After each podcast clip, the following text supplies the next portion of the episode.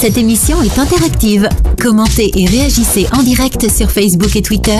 Top FM, faut qu'on en parle. Ou passez à l'antenne en composant le 04 89 81 45 45. Faut qu'on en parle. Votre talk show interactif sur des sujets qui vous concernent. Présenté par Luc et Johan en direct. En partenariat avec Mangembo FM 99.7. Radio Festival à Valence 107.4. Radion. Radion. Au cœur de la Bourgogne 90.5. De la Roya à la Bévéra. En passant par la Vésubie. On écoute Radio Vallée. Radio Vallée.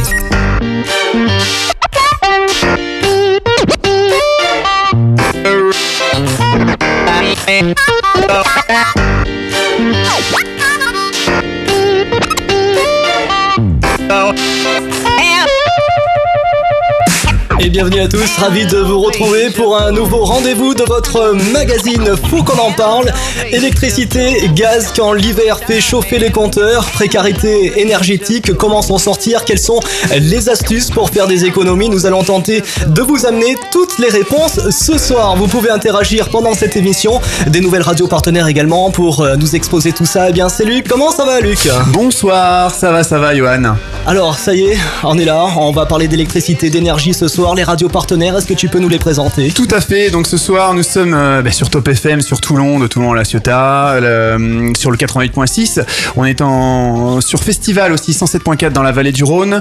Radio Mangembo qui nous rejoint aussi en région parisienne où vous nous écoutez sur la fréquence 99.7. Radion, ça c'est sur Auxerre, nos partenaires Radion euh, sur le 90.5 et Radio Vallée avec ses trois fréquences dans le Mercantour et au début de l'Italie sur le 97.5, 100.9 et le 101.2. Ça fait du monde tout ça. hein. Et bien sûr que ça fait du monde et puis toutes ces personnes-là pourront intervenir sur l'antenne grâce aux réseaux sociaux. Euh, Luc, tu vas nous en parler, Facebook, Twitter. Tout à fait, Facebook sur la page Top FM Faut qu'on en parle ou tout simplement www.fautquonenparle.fr. Le mot-clé, le hashtag pour commenter sur tous les réseaux sociaux, c'est FQEP comme Faut qu'on en parle. Avant d'attaquer la première partie et de présenter euh, nos invités, voici le rappel du sommaire de l'émission. La première partie, quand se chauffer rime avec précarité, des millions de personnes ont du mal à s'acquitter de leur facture électrique. Se chauffer est-il devenu un luxe? La deuxième partie, perte d'emploi, maladie, dépression, personne n'est à l'abri de la précarité énergétique. Avec nos invités, nous trouverons des solutions pour faire baisser la facture. C'est la première source d'énergie en France et pourtant il est très controversé. Peut-on se passer du nucléaire? Les solutions ou énergies alternatives pourront-elles le remplacer? Mais tout de suite la présentation des invités ce soir. Bonsoir et rebonsoir. On a donc trois invités. On a pour commencer honneur aux dames, Céline, Céline Moquet. Bonsoir Céline. Bonsoir à tous. Donc Céline Moquet, chargée de mission énergie de l'espace Info Énergie situé à Toulon. Je suis en charge d'assurer un service d'intérêt général pour informer l'ensemble du grand public sur les thématiques énergétiques et notamment sur la rénovation des bâtiments. Très bien, merci Céline. On a aussi euh, Patrick, Patrick Autière, le président euh, de, départemental de la CLCV. Bonsoir Patrick. Bonsoir, donc je suis donc euh, Patrick Autier, je suis le président départemental de l'association donc défense des consommateurs qui s'appelle Consommation, Logement et Cadre de vie et nous intervenons donc dans tous les litiges liés à la consommation dans le sens large du terme, les questions liées au logement, consommation, les questions aussi de, de santé, transport et d'environnement, donc tout ce qui peut toucher le consommateur au quotidien. Eh bien merci Patrick, bienvenue. On a en troisième invité Pierre Custeau, Pierre Custeau du collectif national Sortir du nucléaire et aussi président de l'association Acte Énergie. Bonsoir Pierre. Euh, bonsoir. Voilà, ben moi je suis un retraité. Euh, J'espère qu'il me reste encore plus de deux ou trois neurones. Je suis de formation de base un ingénieur des travaux publics. Autrement dit, je suis plutôt un généraliste. Et je pense qu'il est important d'être généraliste pour aborder les problèmes euh, globalement. Car tout doit être global maintenant. Voilà. Et je me suis particulièrement intéressé, effectivement, aux centrales euh, dites nucléaires, euh, dont on va parler tout à l'heure. Mais je m'intéresse aussi aux autres sujets. Très bien, bien merci beaucoup. Voici donc nos invités pour euh, cette émission de Faut qu'on en parle quand l'hiver fait chauffer les compteurs. On a justement été vous poser la question puisqu'à l'aube de l'hiver, la précarité énergétique en France atteint donc un niveau record. Un Français sur cinq aujourd'hui a du mal à se chauffer. Ça fait quand même 11 millions et demi de personnes, Johan. C'est énorme. Ouais. Se chauffer est-il devenu un luxe? On est allé vous poser la question dans la rue.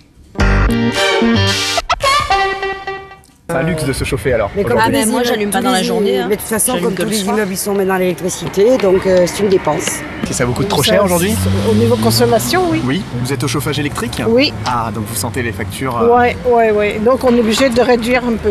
C'est pas encore un luxe et on a la chance d'être dans une région où il fait pas très froid, surtout cette année. Mais, euh, mais c'est un budget, oui, ça fait partie d'un budget, dans, dans le budget de la famille, le chauffage est- a une réelle, une réelle importance.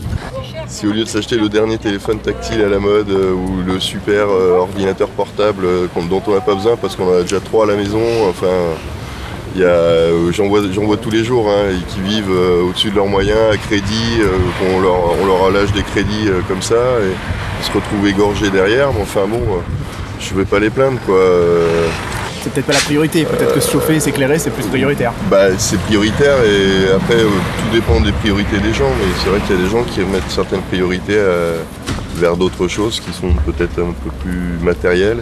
Après bon, euh, il y a quand même des grosses galères, de bas salaires, de choses comme ça où là on n'a pas le choix, faut pas, on peut pas tourner le bouton parce qu'on n'a pas les moyens, mais je dirais quand même que c'est une grosse minorité quoi. Ça lui arrive d'éteindre et puis de devoir mettre trois plaids pour dormir, voilà. Je trouve que plus ça va, même l'électricité et tout, on sent que ça a été augmenté. Hein. Ça, on le Bien sent. sûr, hein. il Ah a oui. dit François. Oui, on le sent. ouais. on a changé nos ampoules. Et il paraît que si elles cassent aussi, c'est pas bon. Hein. Bon, et ben moi j'ai trouvé euh, deux ampoules à 1 euro dans un magasin là, à Bandol. Je- si je vois que la température de la- l'appartement euh, est plus ou moins euh, chauffée, bon, je baisse un peu, voilà, je gère. Possible, moi je vis seule, hein, donc après. euh, Mais c'est vrai que ceux qui ont des enfants, ça reste encore un peu difficile, mais euh, ça reste possible. On peut faire attention. Apparemment oui, parce que je vois beaucoup de personnes qui achètent tous ces bidons de, de fuel là, alors qu'il y a l'électricité et le chauffage dans la maison. Donc apparemment ça doit être plus, plus cher de se chauffer à l'électricité qu'avec ça. Vous vous chauffez comment? L'électricité, c'est très cher. Ben moi, je trouve que c'est un scandale. hein. Euh, je suis prélevée tous les mois 153 euros par mois euh, d'électricité et de gaz. Euh, sur un salaire à mi-temps, je peux vous dire que ça, ça fait très très lourd euh, pour quelque chose qui est quand même primordial. hein. Quand on a des enfants, je pense que être chauffé, c'est quand même euh, la moindre des choses. Donc, euh, je peux vous dire aussi que j'ai très très peur quand arrive le mois de décembre parce qu'il y a le petit rappel aussi au mois de décembre. C'est-à-dire, je suis prélevée 153 euros, mais en plus en décembre, si j'ai consommé plus que la normale, ben vous voyez, ben, c'est le cadeau de Noël. Donc, euh, oui, pour moi, c'est inadmissible payer aussi cher pour quelque chose de si important. Merci à toutes les personnes qui ont participé à ce micro-trottoir. Et oui, la précarité énergétique en France, euh, en quelques chiffres, Luc. On le disait tout à l'heure, euh, un Français sur cinq peine à payer ses factures aujourd'hui. 11 millions et demi, on a dit de personnes, euh, par rapport à 8 millions en 2012. Voilà, les gens consacrent quand même plus de 10% de leurs revenus, 10%, hein, c'est énorme, euh, à l'énergie au sein du logement. Euh, on entendait dans le micro-trottoir, est-ce que les gens sont pas préoccupés plutôt par euh, les téléphones portables ou ce genre de choses? Ça, C'est Pourtant, pas mal, c'est très intéressant cette, cette réflexion-là, on va en parler tout à l'heure. ah oui. Pourtant, d'après un sondage, 80% des Français se disent préoccupés par les, les tarifs de l'énergie. Près de la moitié des ménages ont quand même restreint leur chauffage et 500 000 foyers, donc 2% d'entre eux, ont dit avoir subi une coupure ou une restriction d'électricité ou de gaz. Hum, pourtant, on va, on va en débattre avec nos invités.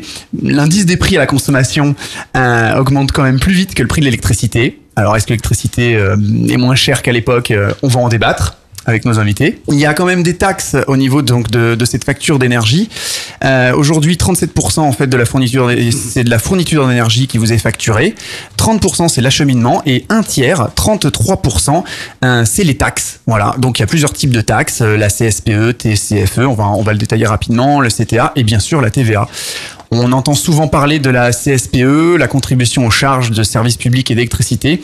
Normalement, elle est censée effectivement euh, financer les obligations d'achat liées au développement du soutien des énergies renouvelables. On va en débattre avec nos invités. On a la taxe sur la consommation finale de l'électricité aussi, qui est une, euh, taxe. La CTA, j'en parlais euh, très rapidement, petite taxe, la contribution tarifaire d'acheminement. C'est quand même... Ouais, ça en euh, fait des taxes, hein, on s'en ben, sort plus. Un tiers, un tiers du prix, voilà. Un tiers du prix, d'accord. En 2012, le prix de l'électricité facturé aux entreprises françaises est en moyenne 50% inférieur du prix facturé dans les pays européens. Donc ça veut dire quand même qu'a priori, on est moitié moins cher euh, sur l'électricité en France. Bah, vu le nombre de centrales nucléaires. Eh oui. On en parlera tout à l'heure en troisième partie. On, on en parlera, effectivement.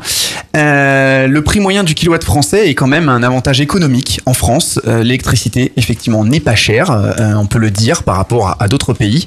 Et pourtant, les gens ne le, bah, le ressentent pas de, de cette manière-là. On peut citer, par exemple, aujourd'hui, les Français anticipent quand même les hausses. 97% des Français anticipent une hausse de, de courant dans les mois, les mois qui viennent. Donc tout le monde, voilà, maintenant plus personne le nie, dit oui, le courant, ok, euh, voilà, tout le monde le sait, ça n'arrête pas d'augmenter. Si c'était que l'électricité, je crois qu'on anticipe beaucoup de hausses en ce moment, hein, et le gaz aussi euh, début janvier. Mais en fait, euh, normalement, tout ça, c'est censé euh, moderniser, renforcer la sécurité des 58 centrales, euh, des 58 réacteurs euh, d'EDF, voilà, financer un petit peu tout ce, tout ce développement. Euh, je, je vois Pierre Cusneau qui est en train de, de sourire, ça, ça l'énerve. On va en parler. Euh, voilà, puis il faut aussi financer tout ce qui est énergie renouvelable, je pense. Qu'est-ce que vous en pensez, les invités? Céline, d'abord, peut-être? Alors tout d'abord, un petit rappel par rapport à, à la première notion qu'on a euh, donnée, c'est-à-dire que la précarité énergétique augmente. Il faut bien définir ce que c'est que la précarité énergétique. C'est vraiment l'ensemble des factures énergétiques liées à la, euh, à la famille. Et quand on dit facture énergétique, ce n'est pas seulement la maison, c'est aussi le carburant lié au transport. Et c'est pour ça que ce- cette proportion de gens en précaire augmente, c'est que le, euh, le coût de- du transport devient de plus en plus impactant sur la famille parce que les gens sont obligés de se déplacer pour aller avoir des, des habitats parfois plus confortables, mieux isolés, loin de leur travail. Du coup, le coût de transport est plus important. Et quand on dépasse le seuil des 10% du budget lié aux factures énergétiques, on est en situation de précarité. Cela ne veut pas pourtant dire que ces gens ont du mal à se chauffer, c'est que la part du budget lié à la facture énergétique globale est trop importante. Et ensuite, on a aussi ces gens qui sont vraiment en précarité, en une réelle précarité énergétique dans leur maison et dans leur lieu de vie, où là, on a vraiment un impact réel sur on un, mauvais, un mauvais logement mal isolé, mal ventilé, et donc avec un mauvais choix de chauffage qui coûte extrêmement cher, qui a une répercussion et sur le confort, mais aussi sur la santé de la famille et du coup des impacts derrière liés eh ben euh, est-ce qu'on peut réellement travailler? Est-ce que les enfants arrivent à enfin il y a toute cette répercussion sociale qui entraîne qui est un, un vrai problème de société aujourd'hui. Et ça hélas le prix de l'énergie on le sait tous on est aujourd'hui pieds et mains liés sur ce prix de l'énergie qui est fixé par les pouvoirs publics et notamment la CRE la commission de régulation de l'énergie qui nous impose en fait des augmentations. Donc en général c'est en août pour l'électricité et pour le gaz c'est très fluctuant. En général, elle peut arriver tous les mois et on nous a de toute façon bien informé que l'électricité allait prendre 30% d'ici 2017 et que le gaz va prendre, euh, enfin même s'il fluctue et aujourd'hui il baisse, on sait que de toute façon, comme il est lié aujourd'hui indexé au pétrole, il ne fera qu'augmenter. Là, on sait que le pétrole s'est complètement effondré. Mm. Du coup, le gaz coûte moins cher. Bah pourtant, ils Mais- Pourtant, il augmente, alors que le coût du pétrole, voilà. Ouais, Une augmentation mais- début janvier de 1,8%, je crois. Alors ça, c'est c'est par rapport à la commission de régulation de l'énergie qui impose en fait un certain seuil du prix. Euh, oui, je pense qu'il faut relativiser tout ceci. Euh, tout ce que dit Céline est parfaitement exact, mais revenons le problème dans son ensemble tout de même. Il faut voir que l'électricité, ça ne représente en gros que 17% de l'énergie consommée en France. Le reste, c'est autre chose. Je dois dire qu'il faut le dire, c'est essentiellement du pétrole. Alors, dans les factures énergétiques de ménage, comme l'a dit Céline, il faut bien distinguer hein, ce qu'est le chauffage, c'est une chose. Ce qui est la consommation d'eau chaude, c'en est une autre. Et ce qui est Électrique souvent. et souvent électrique, et ce qui est les kilomètres faits en voiture. Ça, c'est des choses complètement différentes. Alors, euh, je sais bien, quand on dit ça, ça étonne tout le monde, mais non, euh, le prix de l'énergie a plutôt diminué, même fortement diminué, relativement, bien entendu. Mais euh, il faut voir aussi qu'on a peut-être pris des habitudes de consommation. Oui, quand je dis ça, je sais, C'est-à-dire je sais ce que je dis. Quand on fait le rapport, par exemple, si je remonte vraiment en arrière, hein, si je prends euh, en 1950, euh, il faut savoir qu'en coût, en équivalent en euros d'aujourd'hui, un litre d'essence valait aux alentours de 2 euros. Vous voyez, ça n'a pas, ça n'a pas augmenté. Alors là-dedans, il y a des distinctions qu'il faut faire. Il y a le prix de l'électricité. Alors en France, on a cette chance et ce malheur, d'ailleurs, on en parlera tout à l'heure, c'est qu'elle est quand même, cette électricité, essentiellement à 80% euh, faite par du nucléaire. Alors ça, c'est finalement, c'est très constant. C'est très constant. Ça permet de, de réguler le coût de l'énergie quand même Voilà, en France. ça régule le coût de l'électricité. De l'électricité. Étant précisé, c'est comme quelqu'un qui a acheté une voiture neuve et puis il roule avec et il paye que l'essence. Il dit c'est bien, c'est pas cher. Somme un jour, la voiture elle est vieille, il faut la changer. Alors là, tout à coup, euh, il s'aperçoit qu'il y a autre chose à payer que l'essence. Et c'est exactement ce qui va nous arriver avec les centrales nucléaires. Donc l'électricité, contrairement à ce qu'on pense, elle est effectivement pas chère. En gros, pour être très simple, il faut savoir qu'en France, euh, ça dépend de quoi on parle, les heures pleures, les heures pleines, si on parle tout taxe ou hors taxe, mais en gros c'est aux alentours de 12 centimes le kilowattheure. Il faut savoir qu'en Allemagne c'est 23 centimes, c'est presque le double. Et quand on regarde les dépenses par ménage, en Allemagne ils dépensent pas plus qu'en France. Bizarre. Alors déjà, première chose, euh, les personnes les plus touchées par la précarité énergétique, est-ce que c'est tout le monde ou est-ce que c'est une tranche d'âge bien spécifique C'est vraiment toute population confondue. C'est, il n'y a vraiment pas de catégorie euh, ciblée. C'est, ça peut arriver à n'importe qui.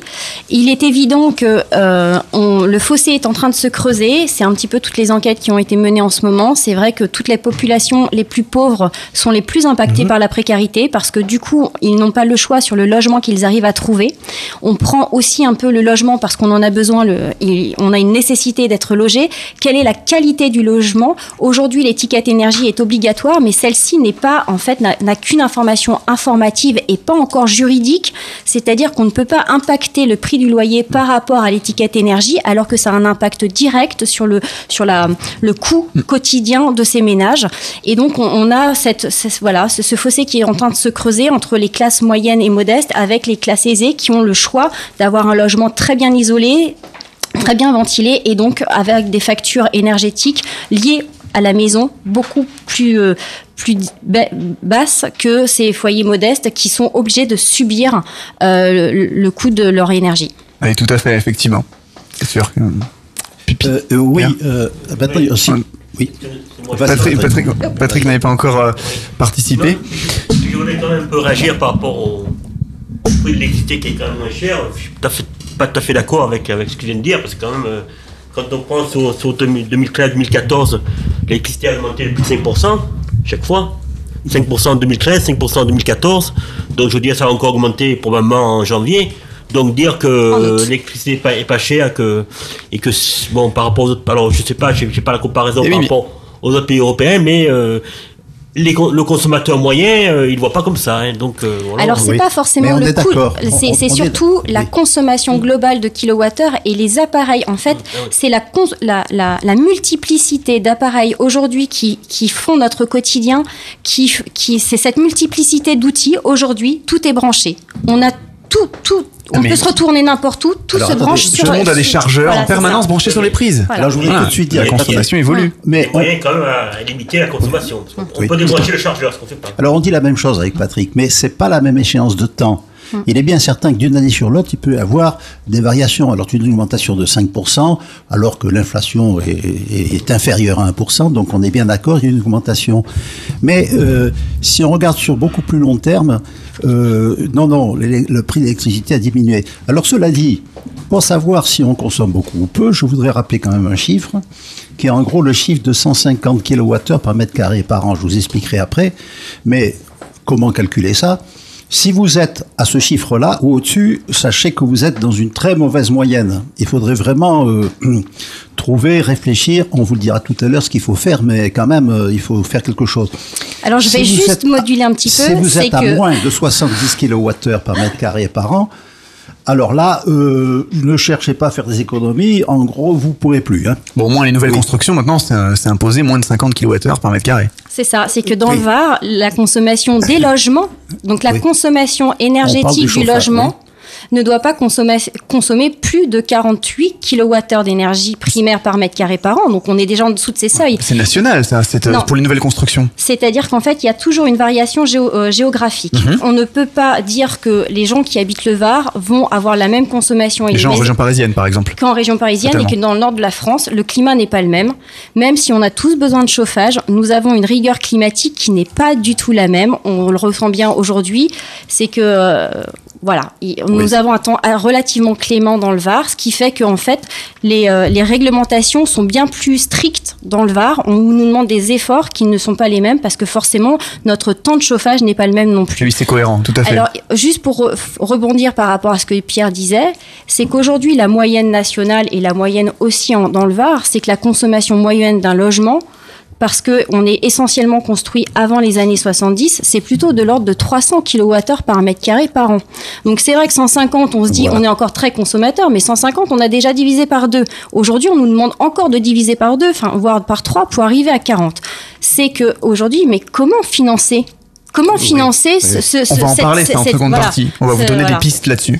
Maladie, Tout perte d'emploi, baisse de revenus hein, aussi, augmentation euh, du coût de l'énergie plus vite euh, que les salaires, les taxes. C'est comme ça qu'on peut devenir euh, rapidement précaire de l'énergie et on l'a vu à l'instant que toutes les tranches d'âge sont concernées. Alors, un précaire de l'énergie, son quotidien, c'est quoi? Eh bien, c'est des personnes qui vivent avec seulement 9, 9 degrés, oui, dans la par maison, exemple. sans Ça existe. chauffage. Oui, oui.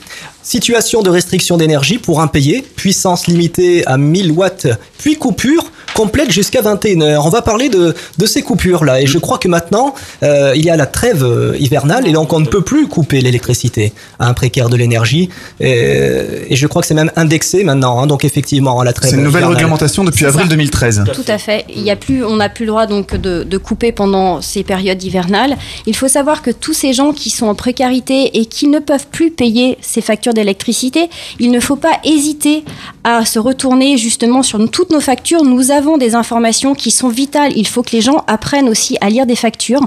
Sur des factures, sur nos factures qu'on reçoit, que ça soit gaz, énergie, f- autre, il y a énormément d'informations qui sont données dans ces, dans ces factures, notamment tous les tarifs sociaux. Il ne faut pas hésiter quand on n'arrive plus à payer sa facture ou qu'on arrive, enfin, que tout s'accumule et qu'il va y avoir justement pour éviter la coupure, ou parce que même si on a, enfin, aujourd'hui c'est la trêve hivernale, mais quand l'été, enfin, le, le printemps va revenir, elle va s'arrêter. Mhm. Par contre, les dettes accumulées, elles vont revenir et on risque de se retrouver avec cette coupure.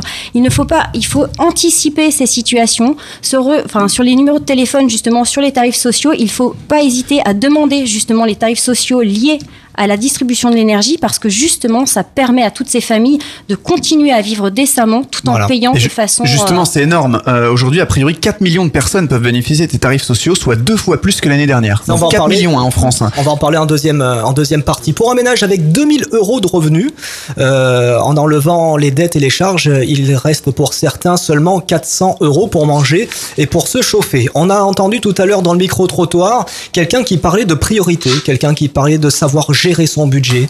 Alors euh, c'est vrai que c'est une part de vérité dans cette réflexion-là. Certaines personnes ont, ont les moyens de s'acheter la belle télé, le dernier écran plat, la tablette, Nouvelle euh, tablette, le nouveau téléphone téléphone, portable etc. connecté. Tout ça, c'est des abonnements en plus. euh, Tout ça, c'est des charges. Est-ce que certains ne savent pas gérer les priorités? Est-ce qu'il est normal aujourd'hui, en étant salarié, d'être précaire de l'énergie Ça a un peu toujours existé, ça, Johan. hein. Enfin, moi, je- en tant qu'en- en tant qu'association de défense des consommateurs, on peut, nous on constate que malheureusement, il y a beaucoup de personnes justement qui ne savent pas gérer leur budget. On parle si bien au niveau du, du, du- du- du chauffage ou de l'énergie aujourd'hui, mais on pourrait parler par exemple du logement, par rapport au loyer. Il y, a des, il y a des personnes, je vais prendre un exemple, par exemple, des personnes qui sont en, en logement social, qui ont avec, avec, la, avec l'APL, donc l'aide au logement, ils, ont, ils ont 20 euros de loyer à payer par mois. Ils n'arrivent pas à payer les, pa- les 20 euros de loyer par mois. Je- donc, Par a- contre, il ils peuvent peut-être payer une centaine d'euros de, de et- téléphone et, voilà, pour les enfants, Et à, pour tout le côté, monde. et à côté, voilà, et à côté, il y a, y a une personne. Moi, j'ai une situation de personne en expulsion. Quand je suis allé voir le bailleur, il m'a dit mais attendez, cette personne-là, euh, ils ont fait dans le cadre de la famille. Bon, ben, ils avaient le matériel euh, performant, fait au niveau portable, au niveau électroménager, mais mais mais il y a des choix à faire et malheureusement, nous on constate dans nos permanents, dans, dans, dans les personnes qu'on rencontre, des gens qui ne savent pas gérer un budget. Je pense qu'aujourd'hui, c'est pas de stigmatiser les Oui, gens sur leur, sur leur mode de consommation. Tout le monde est libre de, de, de consommer comme il l'entend et d'avoir aussi de. de enfin, Aujourd'hui, on est aussi dans une société de consommation et c'est très important, sur, notamment pour les jeunes, de pouvoir s'identifier. On n'est pas là pour juger, mais il est vrai que gérer un budget et savoir anticiper les factures à venir sont absolument primordiales. Et c'est pour ça qu'il y a aussi, il faut vraiment savoir qu'il y a vraiment une vraie information neutre et objective mise en place par le gouvernement, par, par les associations de défense des consommateurs, mais aussi par les espaces info-énergie qui permettent justement à, tout, à toutes les personnes d'avoir accès à justement cette anticipation, lire ces factures anticiper sur la consommation du logement parce que souvent on ne peut pas anticiper parce qu'on ne sait pas combien on va payer. Le fait de pouvoir faire simuler la consommation de son logement et donc de savoir combien il va coûter d'énergie, ça c'est fait. Nous, on est une antenne justement pour faire ces simulations et dire aux gens attention, là, votre logement est très déperditif, vous, enfin, vous dépensez plus que ce qui reste à l'intérieur et donc ça va vous coûter cher. Donc, quelle solution? Combien ça vous coûte à l'année sans rien faire Et est-ce qu'on peut envisager des travaux? Et dans ces cas-là, on, on permet aux gens aussi de, de se projeter dans des projets de rénovation du logement. Et concernant l'électricité, Luc, nous allons parler en deuxième partie des compteurs nouvelle génération, où on va pouvoir voir sa consommation en temps réel. Oui, tout à fait, des compteurs intelligents. Les compteurs intelligents, les compteurs Linky ou Gaspard pour le gaz.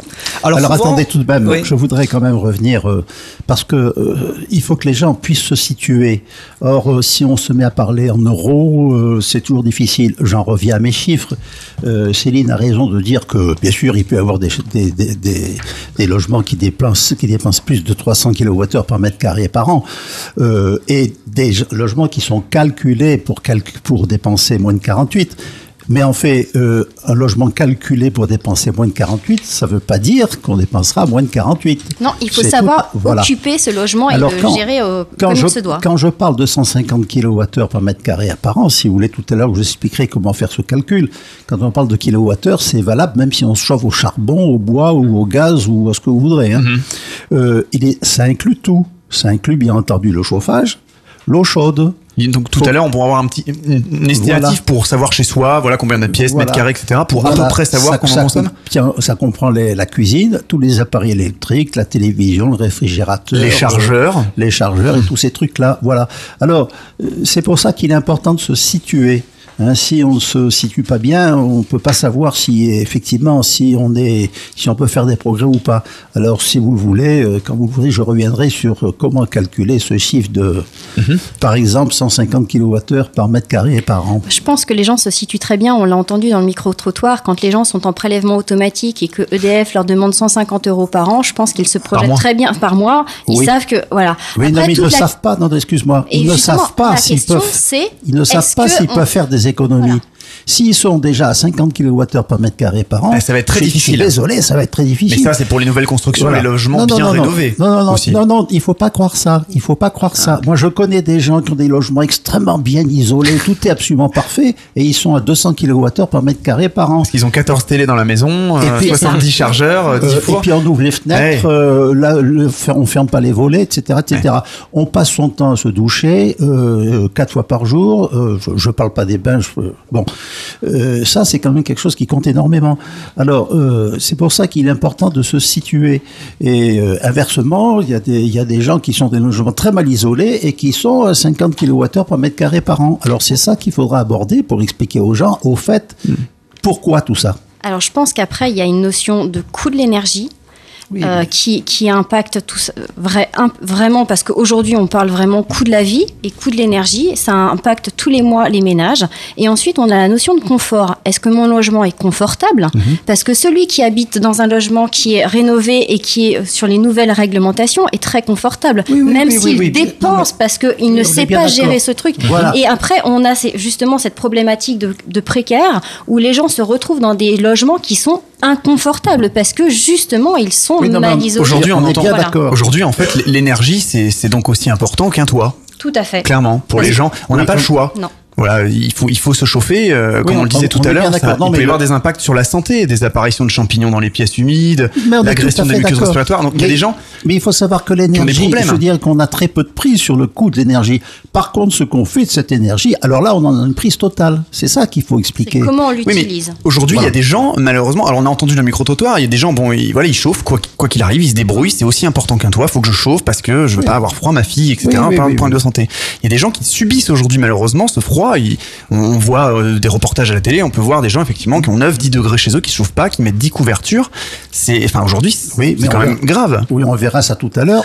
Peut-être qu'il y a d'autres méthodes pour qu'ils aient justement euh, plus chaud euh, sans que ça leur coûte plus. Alors, il y a Olivier sur euh, Facebook qui nous pose la question être un précaire euh, énergétique ou être en difficulté à se chauffer aujourd'hui, est-ce que ça a un impact sur la santé, tout ça? Tout à fait. Aujourd'hui, le fait de ne pas pouvoir correctement chauffée ou correctement ventilée, parce qu'en fait, il n'y a pas simplement la question de chauffage. Si une maison qui est trop chauffée mais saturée d'eau, en fait, va condenser, ça va donc Sur les favoriser partout. exactement. Mmh. Et plus on a d'humidité et de dans une pièce qui plus est chauffée, c'est tout le problème justement de ces fameux euh, poêles à pétrole qu'on- met parce que parfois on a et c'est vraiment une, er- une grave erreur quand on pense avoir des difficultés à chauffer, mettre des poêles à pétrole, ça génère une humidité qui est très, trop importante dans la maison, qui ne va pas être ventilée, souvent parce qu'il n'y a pas de système de ventilation. Donc elle s'accumule dans la maison, on la chauffe. Donc, Hmm. apparition d'énormément de, de- de champignons, de bactéries, qui est extrêmement nocif. Aujourd'hui, on parle très peu de la qualité de l'air intérieur des logements, mais c'est un santé, ça, ça sera le, le Il y a débat, un le par- il y a prochain. un voilà. paradoxe, c'est que les gens, ont, pour éviter de laisser rentrer de l'air froid dans la maison, obstruent. Et oui, tout bien ce qui sûr. est Toutes les ventilation. aérations sur les fenêtres, etc. ça. Alors il faut Bah, bien savoir que surtout, alors sauf évidemment ces 15 derniers jours qui ont été extrêmement pluvieux et donc la- le taux d'humidité dans l'air ambiant était tellement important, il est primordial d'aérer. ouais. Son logement 5 minutes tous les jours. Chaque pièce doit être ouverte 5 minutes. Cela suffit à renouveler l'air. Il faut bien savoir qu'en fait, aujourd'hui, nous, on a la chance d'avoir quand même un climat relativement clément. Aérer son logement permet de, de chasser cette humidité dans le logement. Il est beaucoup plus facile de chauffer un logement avec un air sec que de loger un logement avec un air humide. C'est pour ça qu'on conseille d'ouvrir grand les fenêtres plutôt que de les laisser entrouvertes. Entrouverte va faire perdre la chaleur des murs plutôt que de retirer le... peu importe la région, c'est valable aussi bien dans le Var euh, ici ou en région parisienne où on les écoute aussi là-bas. euh, voilà, Et et- pareil. Un deuxième exemple par important, je suis tout à fait d'accord avec Céline par rapport à, euh, par rapport à l'intérieur et à aérer euh, les pièces. Je- C'est des consignes qu'on donne régulièrement.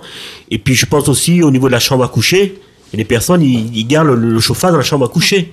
Et C'est bon, je 17 pense que- degrés la consigne. Voilà. Ouais. Voilà. Bah, un, petit, c'est- un petit exemple euh, tout simple, comment on fait partir la buée à l'intérieur de la voiture quand on met la... On met la clim. Ah oui, air sec, hop, Oui, la buée sec, disparaît. ouais. Ouais, Tout à Voilà. fait. Donc effectivement, air sec, hein, c'est la solution. toujours, c'est- et c'est vraiment la seule solution pour, euh, pour chasser ça. Alors Luc, justement, quel est l'impact sur la santé?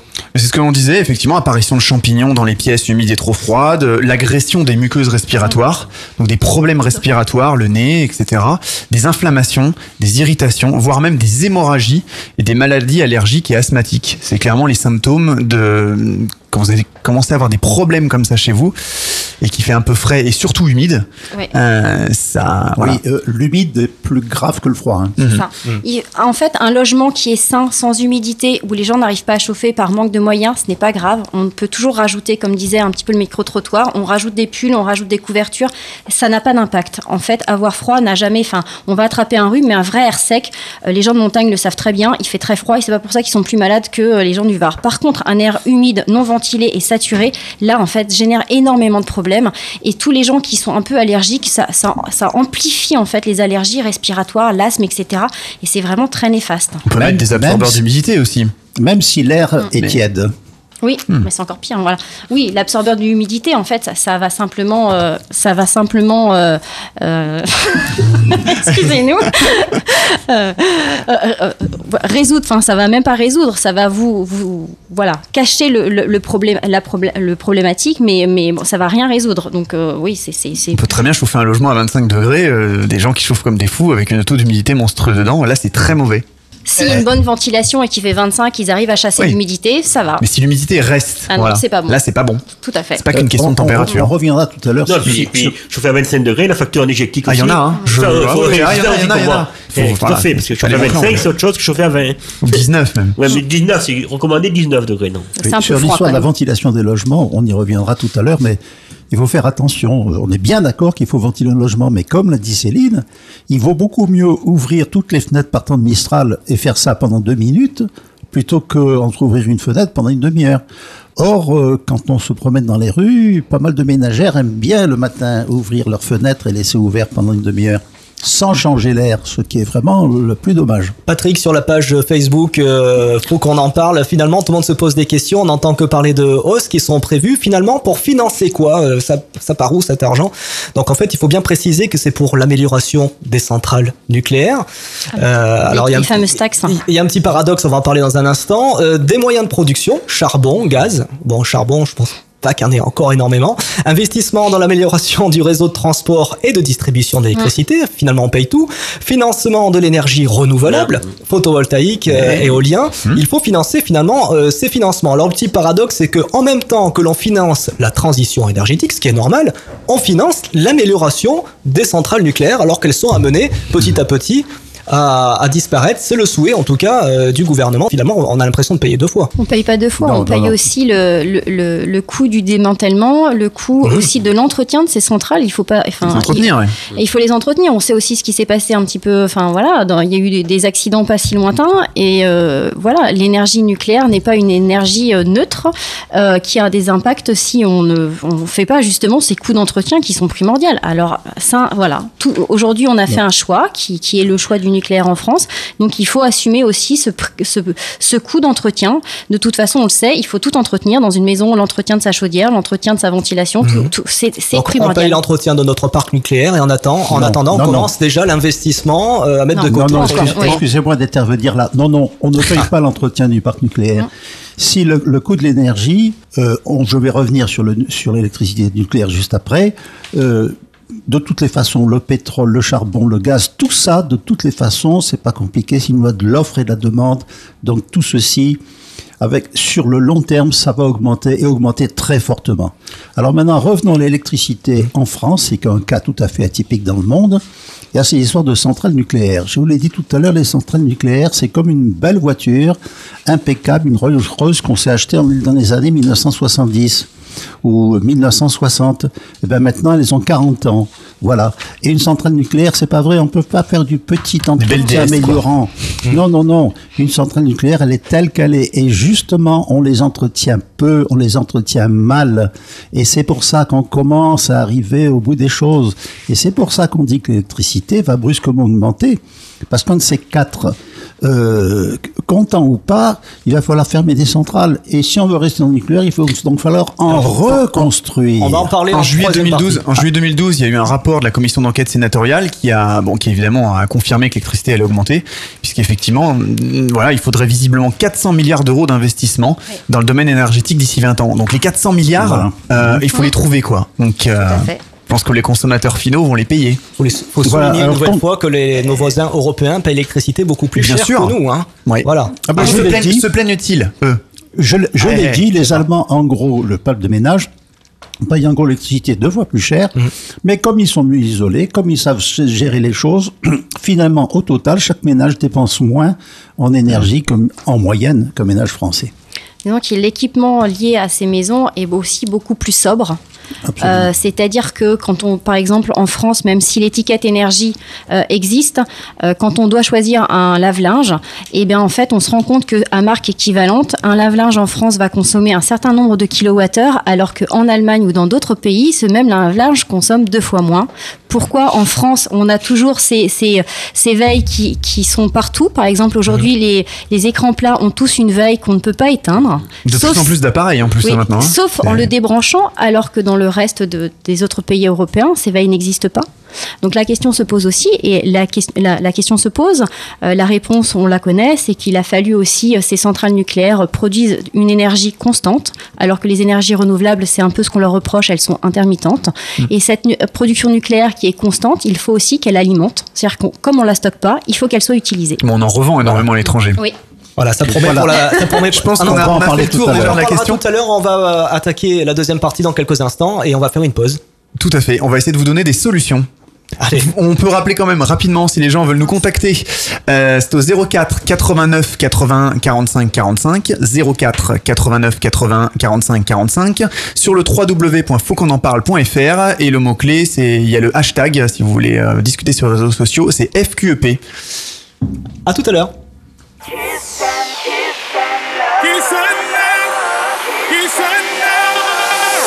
Te souviens-tu un soir?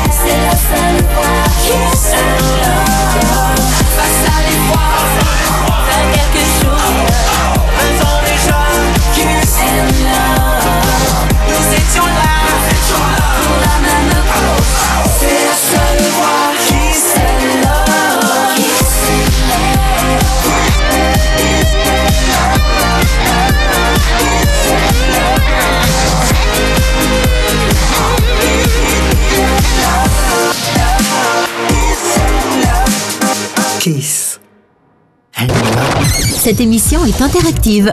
Commentez et réagissez en direct sur Facebook et Twitter. Top FM, faut qu'on en parle. Ou passez à l'antenne en composant le 04 89 81 45 45. Faut qu'on en parle, votre talk show interactif sur des sujets qui vous concernent. Présenté par Luc et Johan en direct. En partenariat avec Mangembo FM 99.7. Radio Festival à Valence 107.4. Radion. Radion. Au cœur de la Bourgogne 90.5. De la Roya à la Bévéra. En passant par la Vésubie, On écoute Radio Vallée. Radio Vallée. Retour dans les studios. Se chauffer est-il devenu un luxe quand l'hiver fait chauffer les compteurs? On va représenter les invités qui ont gentiment accepté notre invitation. Euh, Luc, on refait le tour de table. Petit tour de table, on commence honneur aux dames. Céline Céline, donc euh, chargée de mission énergie euh, sur Toulon. N'hésitez, voilà, en charge de toutes les missions énergétiques. Donc il y a des homologues un petit peu partout, je suppose, en région parisienne pour les auditeurs, dans le 06, sur C'est un réseau qui est national, mis en place par l'ADEME, l'Agence de l'environnement et de la maîtrise de l'énergie. Il y a 250 euh, espaces info-énergie en France et 4 dans le Var. On a toutes les infos sur l'ADEME, le on, site a, de l'ADEME. on a toutes les infos sur le site maintenant du, gou- du gouvernement qui est rénovation-info-service.gouv.fr. On a euh, la suite de nos invités. Patrick, Patrick Autière, le président de la CLCV, l'association, euh, enfin président de la délégation régionale de la CLCV.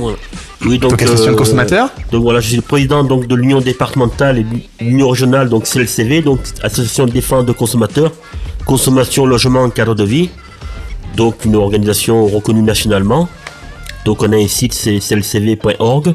Et donc on intervient dans tous les domaines liés à la, à la consommation, euh, au logement, donc tout ce qui est des questions de logement, aussi bien logement locatif social, locatif privé que copropriété.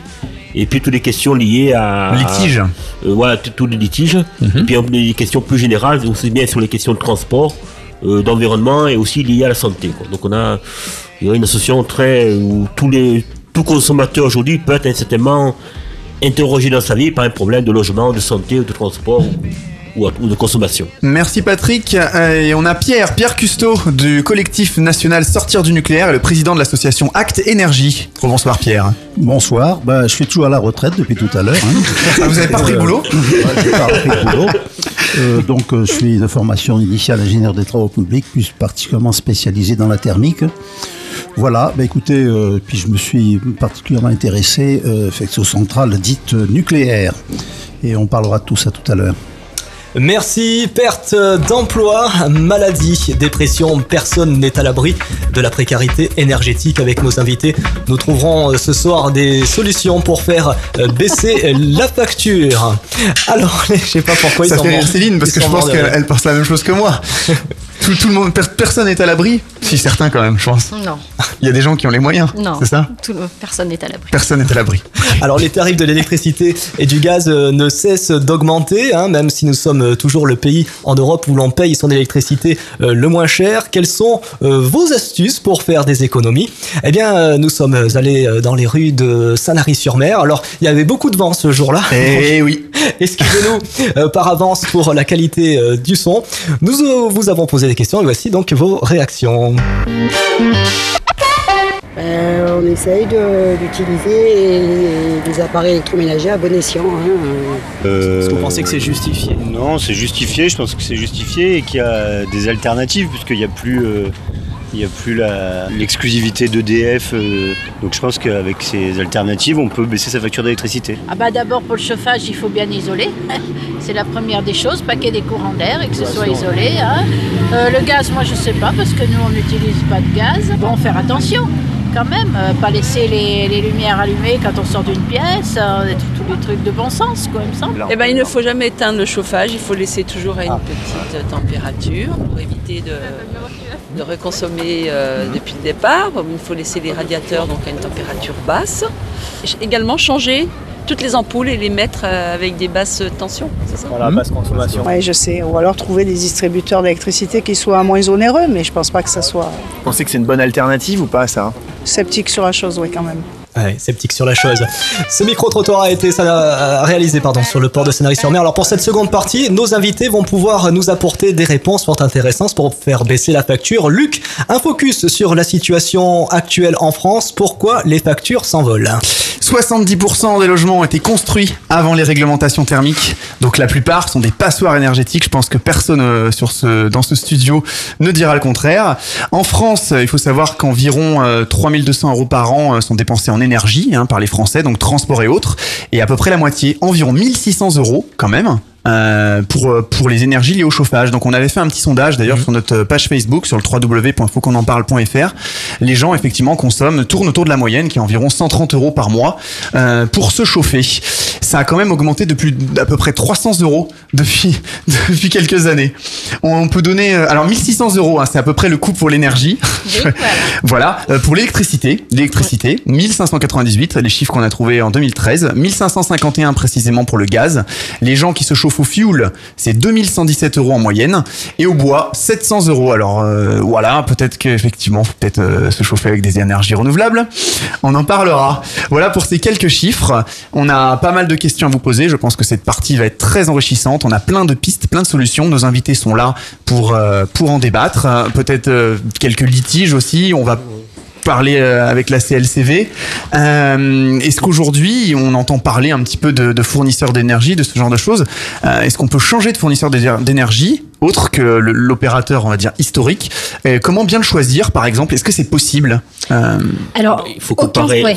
Alors, aucun souci déjà. Excusez-moi, Patrick, de vous couper. Aucun souci pour changer de, de, de, de fournisseur. Je voulais juste rebondir sur la petite partie avant. Mhm. Pour tous les gens qui étaient en précarité, il faut pas oublier qu'en fait, dès qu'on est en situation de logement dégradé, c'est-à-dire que tous ceux qui ont des moisissures, il faut aller voir l'ANA, l'Agence nationale d'amélioration de l'habitat, qui met en place des fonds pour rénover ces logements. Et c'est très important parce que c'est, c'est- ce sont des politiques publiques qui sont mises en place, peu connues par le, le particulier. Voilà la partie finie.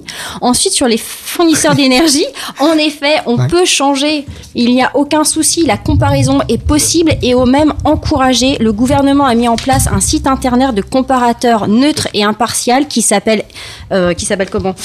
Énergie-info.fr et on compare tout de suite les solutions liées aux différents fournisseurs. Est-ce que je donne, je cite les fournisseurs qui sont Alors, on peut tous les citer. Enfin voilà. alors en fait, aujourd'hui, on a plusieurs fournisseurs qui sont mis, en- qui sont qui sont disponibles. Donc on a euh, les plus connus EDF et GDF. Il faut savoir que pour l'électricité, on a comme fournisseurs Alterna, Enercop, Energen qui ne font que de l'électricité, donc qui vont vous offrir que des offres liées à l'électricité. Pour le gaz, uniquement le gaz, nous avons Antargaz, Eni et Enerrest. Et les fournisseurs qui proposent le gaz et l'électricité, on a Direct Énergie, Lampiris, EDF, GDF. Et ensuite, toutes les offres uniquement liées à Internet qu'on ne va pas retrouver ailleurs. J'attire l'attention sur les enfin, des particuliers sur le fait que l'année dernière, UFC Que Choisir, qui est aussi une, grande association de défense des consommateurs, avait justement mis en avant le fait de changer son fournisseur de gaz.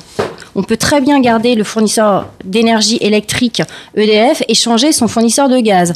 Et ils avaient encouragé l'ensemble des foyers se chauffant au gaz à changer d'énergie pour aller chez l'Empiris. Et donc 71 personnes, 71 000 personnes avaient changé de fournisseur et avaient simplement le fait de changer de fournisseur gagné 200 euros. Cette année, UFC Que Choisir repropose cette opération. Patrick de la CLCV. Oui, euh, du coup, je vous dirais, je sais plus exactement. Mais c'est pas grave, je vais quand même, quand même rebondir. Ah, il, Euh, il buvait vos paroles. hein. Ah, oui, oui, oui. ça fait non. non mais très, très J'espère que ce n'est que les paroles. Non, simplement, moi je veux dire simplement, oui, ce qu'on parlait par rapport, par rapport au, au tarif réglementé, euh, bon, Céline l'a dit, c'est très facile à changer, euh, changer d'opérateur, mais euh, donc. Euh, Il y a des ce qui- litiges Ce qui est, ce qui est ce qui est important, ce qui est important de dire, c'est que, c'est que les, euh, c'est justement, c'est bien, étu- bien étudié, bien étudié la, les- les- les- comparaison des tarifs. Quoi. Je crois que c'est, c'est important, mais c'est comme tout, euh, aussi bien comme, comme, comme, comme quand vous changez de, de, de si vous voulez changer de fournisseur de, d'internet ou de, de téléphonie, quoi. Donc c'est, Bah, justement, c'est comparer, vraiment comparer les offres. Quoi. Justement, Céline, important. Céline, comment bien choisir son fournisseur d'énergie Si demain j'ai envie de changer, euh, qu'est-ce que je dois faire Est-ce que je dois comparer Comment on fait Alors déjà, il s'engage faut- à être moins cher que les autres ou pas ou- Oui, ou alors déjà, il faut déjà le langage. Aujourd'hui, sur inter- enfin, à la radio, partout, on entend des publicités et on nous, on nous propose des, des offres de marché ou bien des offres régulées.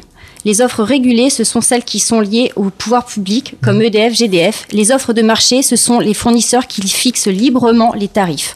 Donc déjà, cette notion-là. Ensuite, eh ben, en fait, il faut savoir la durée du contrat, l'évolution du prix en kilowattheure qu'on vous propose. Est-ce qu'il est fixe Sur combien de durée Est-ce qu'il va évoluer, prendre euh, un certain nombre de pourcentages? Oui, parce que souvent le piège, on, voit, voilà, on vous garantit tel prix pendant deux ans, trois ans, par exemple. Et après, et après, surprise. Aujourd'hui, en fait, voilà, donc les, les- les conditions, c'est est-ce qu'il y a une durée sur une durée minimale, un an, deux ans, trois ans. Pourquoi s'engager sur trois ans alors qu'aujourd'hui le prix du marché est volatile, vaut mieux Mhm. s'engager sur un an? Quelle est l'évolution du prix du kilowattheure? Est-ce qu'il est fixe ou bien est-ce qu'il est libre? Donc là, bah, c'est la question parce qu'on sait que le prix du marché augmente. Ensuite, c'est euh, quel service on va vous, vous, vous le, ser- le service après-vente? Surtout, et là je pense que Patrick de l'association de défense des consommateurs me, me rejoindra, c'est comment vous payez. Souvent en fait, c'est on vous oblige à un certain mode de paiement. Aujourd'hui, il faut payer sa vraie consommation. Donc aujourd'hui, enfin par exemple, les tarifs régulés EDF GDF vous proposent un relevé de compteur. Vous relevez votre compteur, vous donnez vos enfin, vos- votre compteur et vous payez votre vraie consommation. Les autres, est-ce que c'est le cas? Souvent, c'est, c'est- souvent, c'est des estimations et c'est, et c'est vrai que souvent le, le consommateur ne se retrouve plus parce que les, les estimations elles sont sur, sur, sur six mois, sur un an et après la facture elle vient au bout d'un an, un an et demi. Et là, il a le triple ou fois quatre Voilà, à donc, payer. donc les, les gens ne se retrouvent plus et, et, et quelquefois ça, ça, ça mène des erreurs parce qu'il y a eu- il y a eu des erreurs. On a eu, on a eu une personne par exemple qui s'est retrouvée avec une, sur, une surfacturation parce qu'il y a eu une, une estimation qui a été, qui a été mal, euh, mal, Mhm.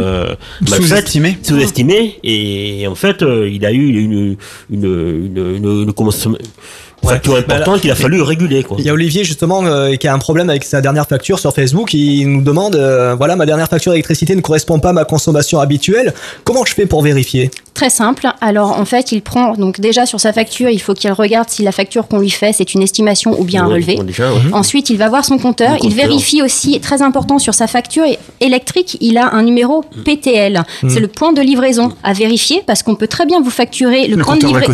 Exactement. et oui, ça, oui. ça arrive beaucoup. Ça m'est arrivé, ça m'est arrivé. C'est arrivé. Ça m'est arrivé pour euh, un, truc en fait, délirant. quand on a 3000 une... kilowatts. et c'est ça, quand on a une, une- en fait, on s'en aperçoit que quand ça augmente de façon euh, vertigineuse, on se Ah dit là, je mince, m'en suis rendu compte, Voilà. hein, Donc 3000 là, très je important, mais à la baisse aussi, c'est-à-dire que quand on se rend compte qu'on ne paye pas suffisamment par rapport à avant, il faut se poser la question parce qu'il faut bien savoir que eux vont venir vous euh, vous demander le juste prix. C'est-à-dire qu'il faudra un réajustage. Ça peut être Et- une facture de régulation justement. Tout à fait. Donc Souvent, vaut, vaut mieux quand même payer des factures peut-être plus petites l'été et puis euh, bon sauf pour ceux qui mettent la clim on va dire, et puis des grosses factures l'hiver, parce qu'il y a des gens quand même qui préfèrent être mensualisés pour essayer de lisser ça toute C'est ça, l'année. tout à fait. Il y a des gens qui n'arrivent pas à anticiper des grosses factures l'hiver. à, la question de votre auditeur, donc déjà vérifier que euh, son point de livraison est bien le sien, vérifier son compteur, donc relever. Le Il, relever. il appelle le service client indiqué sur sa facture, il donne et il dit qu'il est mécontent et qu'il veut une rectification.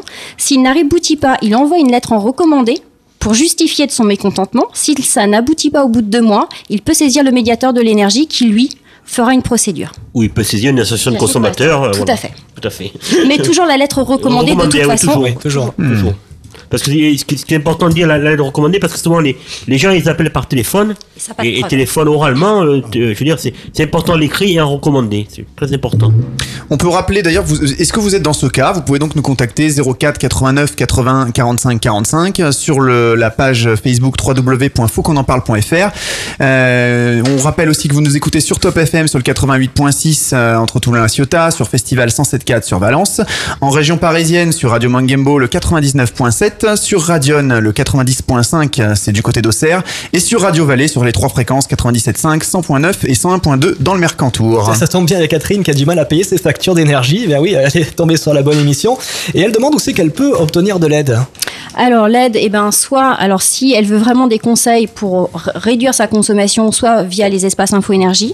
Si c'est vraiment des difficultés de paiement, il faut qu'elle aille voir le, le centre social d'action communale, le CCAS, qui lui propose réellement des, des solutions parce que souvent les communes mettent à disposition soit des bons, soit des chèques.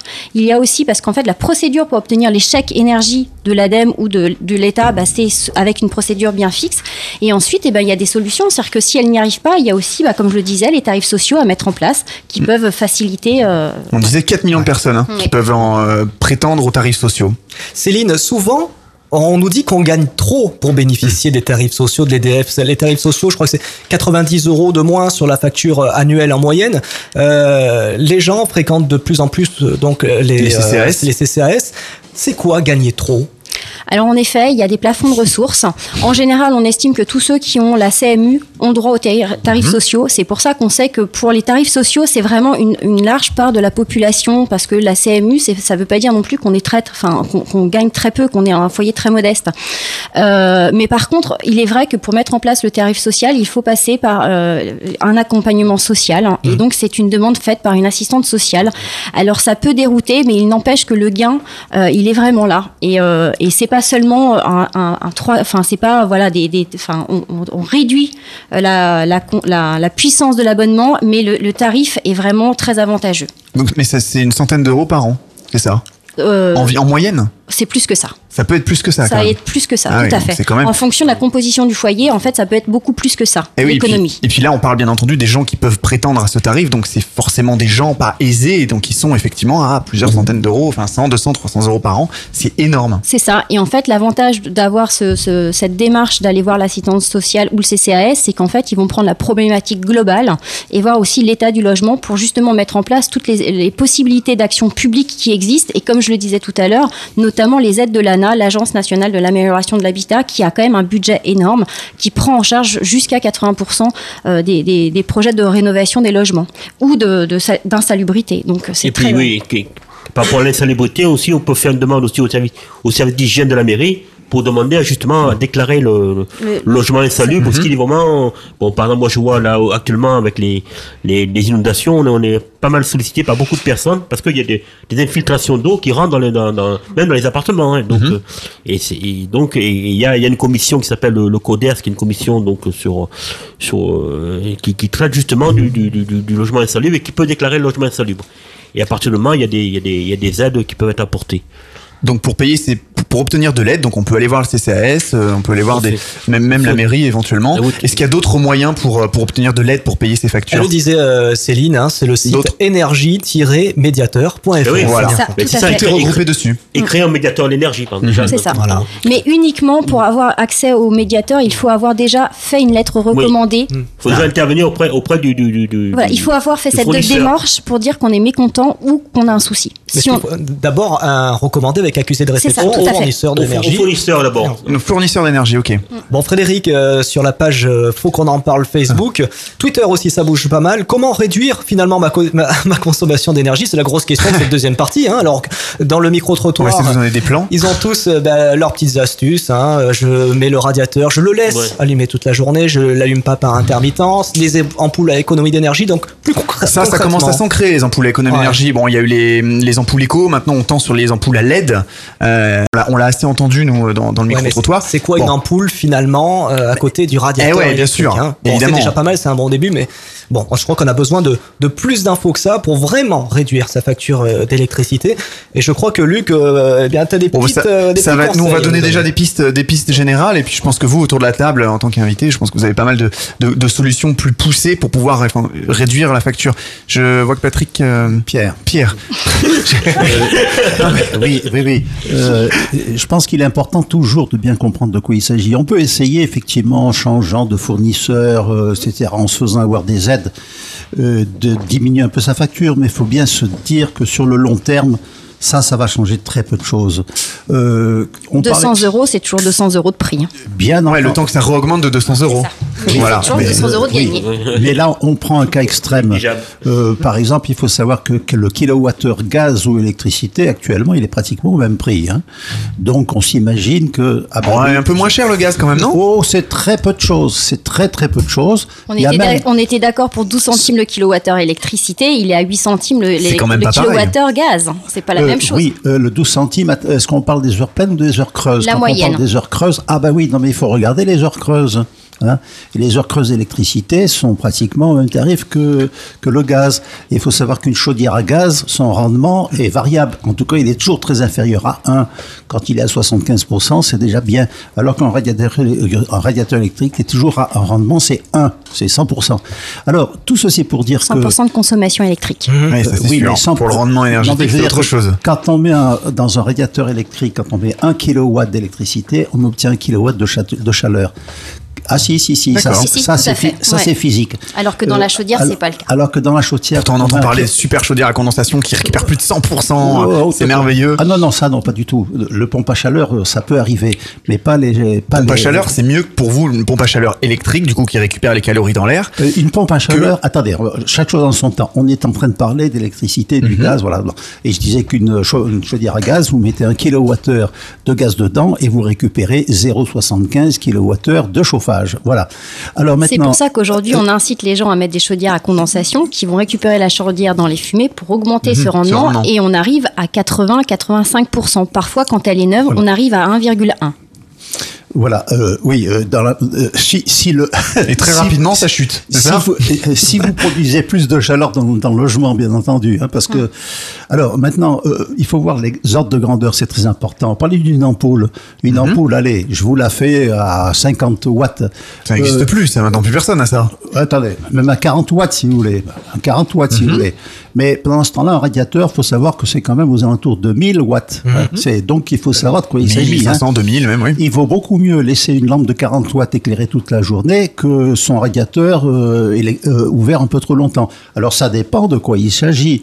Il faut bien savoir aussi que les ampoules euh, dites à économie d'énergie, par définition, diffusent moins de chaleur. Maintenant, si vous êtes chauffé chez vous l'électricité, si vous économisez, si vous économisez sur la chaleur diffusée par la lampe, vous devez la fournir par le radiateur électrique. On n'est pas plus avancé. Alors moi, je vais Bon, juste alors, vous attends, arrêter attends, pour vous non, non. dire que l'énergie la moins chère reste celle qu'on ne consomme pas. Exactement. Ah, bah ça, Donc, oui. euh, Alors, j'y arrive. il n'y a pas de petites économies. J'ai des Alors, bougies, j'ai- hein. j'ai arrivé. Celle-là, elle est gratuite. Bien.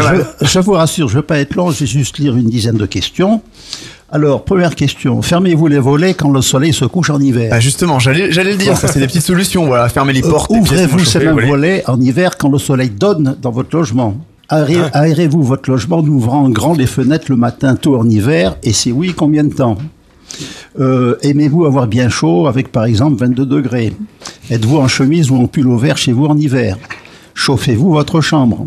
Alors là, c'est très important. Combien de douches ou de bains pris par semaine? Là encore, on se trompe. Chauffer de l'eau, ça consomme énormément d'énergie.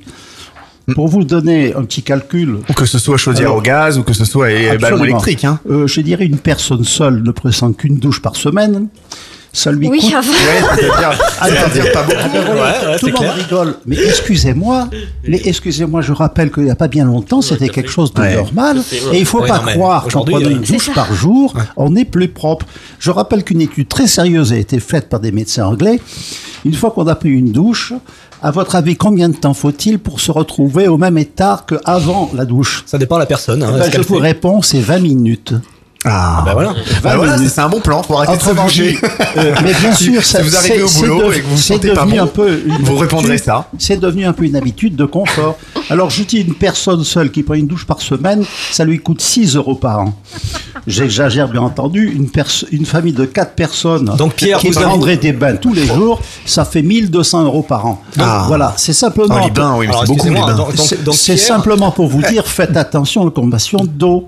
Or, il y a les douches, bien entendu, mais euh, il y a aussi la machine à laver, le linge. Bien Je sûr. rappelle, là aussi, maintenant, on considère que la machine à laver le linge, c'est un endroit pour ranger le linge. Dès qu'on a une chemise qu'on a mis une demi-heure, on ne sait pas la ranger, hop, on la fout à la machine. Alors, attendez, excusez-moi Pierre, mais euh, vous voulez euh, nous avouer euh, ce soir euh, sur la côte varoise et puis également un peu partout en France que vous Là où on nous écoute, oui. une douche par semaine. Donc, Attendez, euh, vous on- euh, mais c'est ce qu'il faut faire. Les, les gens font ce qu'ils veulent. Cela dit, je le dis clairement et je prétends être extrêmement propre. Oui, je prends une douche par semaine. Moi, je pense que nos auditeurs Et en région il- parisienne il est bien entendu. boulot dodo. Euh, je pense que s'ils prenaient une douche par semaine, ça serait très compliqué. Alors, juste pour, pour Alors, réagir par attendez, rapport. par- il est bien entendu que quand je fais un jogging de 10 km, Voilà. ah, ça, quand je reviens, ça c'est vrai que je me douche. Évidemment. Ça dépend Mais je dire choses, faut, il faut voir qu'on a pris quand même des habitudes. Et quand je dis ça, moi j'ai connu des gens qui ont passé toute leur vie à se laver dans un évier le matin. Et c'était des Oui, gens parfaitement mais ça, propres. c'était le confort. C'était avant. Et je C'est me avant, permets de dire. Et, oui, non, mais attendez, on prend des habitudes. Maintenant, on trouve normal de balancer des calories par la fenêtre. Je veux bien faisant comme ça, mais après que les gens ne s'étonnent pas d'avoir des factures qui dépassent leur, euh, leur, euh, leur capacité de Alors, moi, je veux financement. simplement. sim- Alors attendez, je voudrais juste terminer mes, mes quelques exemples. Euh, combien de machines à laver de- le linge et la Eh, vaisselle mais quand on a des enfants, semaine les fringues sont tout le temps sales. Combien- Attendez, là encore, c'est des habitudes. Les enfants, euh, tu- ils vont jouer 5 minutes, tu reviens, oh mon blouson est sale, hop, on le blouson. Euh, ben, il faut se poser des questions. Euh, combien de temps par jour votre réfrigérateur est-il ouvert? Il y a Oui, des gens bon, qui euh, confondent ouais. le réfrigérateur et la télévision. On ouvre la porte et puis on contemple ce qui est dedans, on se balade dans la cuisine. Bon, avez-vous une ventilation mécanique Ah, contrôlée? Euh, Est-elle réellement contrôlée? Voilà, et une, une réponse à toutes ces questions est importante. Alors moi, je, je voulais simplement réagir, c'est que aujourd'hui, quand on parle de consommation d'énergie dans le logement, il faut situer les postes. On a vraiment le poste chauffage, qu'il soit électrique, gaz, fuel ou bois, parce qu'aujourd'hui, le chauffage au bois, qui est de plus en plus utilisé, en fait, dans le Var, les trois quarts des gens se chauffent au bois, parce qu'on est le, le département le plus boisé. Si, c'est une, c'est une, c'est un impact. C'est C'est pour c'est un peu vrai aussi sur Auxerre, là-bas où on nous C'est écoute. ça, voilà. euh, dès qu'il y a effectivement un peu de bois, euh, c'est traditionnel. Je pense que région parisienne, c'est beaucoup plus dur. Les gens peut-être dans le Mercantour, dans les vallées là-haut, euh, si aujourd'hui, si aujourd'hui dans le, la, la seule intercommunalité dans le Var qui est Toulon, Provence, Méditerranée est sous le coup d'un plan de protection de l'atmosphère avec comme euh, action numéro un l'optimisation des systèmes de chauffage bois, c'est parce qu'en fait une étude a montré que le chauffage au bois dans le Var a une part très importante et donc quel que soit le mode de chauffage, ça a un coût. Alors euh, il y a le coût de chauffage, le coût de l'eau chaude et le coût de tous les autres appareils liés euh, à l'usage de la maison.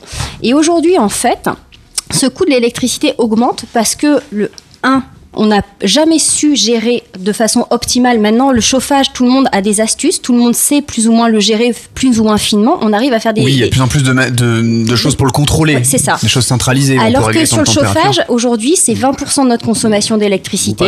Et en fait, on n'a pas encore de réflexe d'économie sur l'eau chaude. Donc ça, c'est une vraie problématique, ce qui ne veut pas dire, je ne suis pas du tout d'accord avec Pierre pour dire qu'il faut, arrêter de se la... Voilà. Et puis moi, j'ai des enfants et mes enfants, ils ne vont pas à l'école avec des vêtements sales. Attends, donc attends, oui, je euh, me permets de te couper. Voilà. Euh, euh, médicalement, je le dis clairement, toutes ces douches à bande, c'est une mauvaise chose, même pour la santé. Moi, je suis pas C'est- médecin. C'est une erreur, Je- c'est- c'est donc une je- maladie. j'espère qu'il y a des comme- médecins comme les Américains qui les- bouffent des sandwichs, qui bouffent des sandwichs à la viande, des Appelez-nous, pèsent comme ça, à raison de trois fois par jour. C'est une erreur. Et ben, se laver tous les jours, c'est une- c'est un amusement de confort. Ce n'est pas pour des questions de santé. Vous, vous en pensez quoi, vous les auditeurs Appelez-nous, hein, le standard est ouvert. Je sais que Voilà. il y a du monde qui écoute. Appelez-nous 04 89 80 45 45 04 89 80 45 45. Les réseaux sociaux www.infoconenparle.fr. Euh, Dites-nous vous si vous prenez une douche par semaine, quatre douches par mois, si vous lavez les vêtements de vos. Et puis il y, a aussi, vos mômes. il y a aussi les douches Ou pour pas. se laver et les douches pour jouer. Donc ça, je pense que c'est le premier point qu'on note pour réduire sa facture d'énergie. Euh, on a un plan. Lavez-vous moins. Non, je pense que non, clairement, pas lavez-vous moins. Non, ce n'est pas vrai, ça. Utilisez moins d'eau chaude. Voilà. Et Non, mais pour, j'allais le dire. pour être parfaitement propre, pour être cliniquement propre, il est absolument inutile de prendre des douches de 50 litres d'eau chaude par jour. Non mais c'est un, Et poste en fait auquel on n'avait pas pensé. on pense mais- au chauffage, chauffage, mais effectivement la production d'eau chaude, c'est une part énorme en fait dans le dans, dans la proportion, dans le coût de l'énergie en fait, euh, électricité, façon, gaz en France, enfin partout d'ailleurs. ça dépend ce qu'on fait. C'est sûr qu'aussi on est calé devant la. Je, On je veux, pense je veux pas, ça, dire hein. ça de, de, de Pierre. Calé devant 10 Mais écrans plasma, si c'est bon, est on a le calé devant la télé toute la journée, effectivement, on va pas beaucoup transpirer. Maintenant, si on fait un travail physique, genre dans les travaux publics, évidemment, on va transpirer. Évidemment, on va prendre une douche tous les jours. Donc, il y en a qui n'ont pas le choix, malheureusement, de se doucher tous les jours. Moi, je pense qu'en fait, il- peu importe l'utilisation de, de l'eau chaude, il faut être raisonnable. Aujourd'hui, on surconsomme de l'eau parce qu'aujourd'hui, enfin, on parle d'énergie, mais l'eau est un bien très précieux Ouais. qu'on surconsomme et qui, aujourd'hui, enfin, ça sera la problématique de demain, c'est quel accès à l'eau on va avoir et quel va être le prix de l'eau parce qu'aujourd'hui, on parle de prix de l'énergie, mais le prix de l'eau est énorme.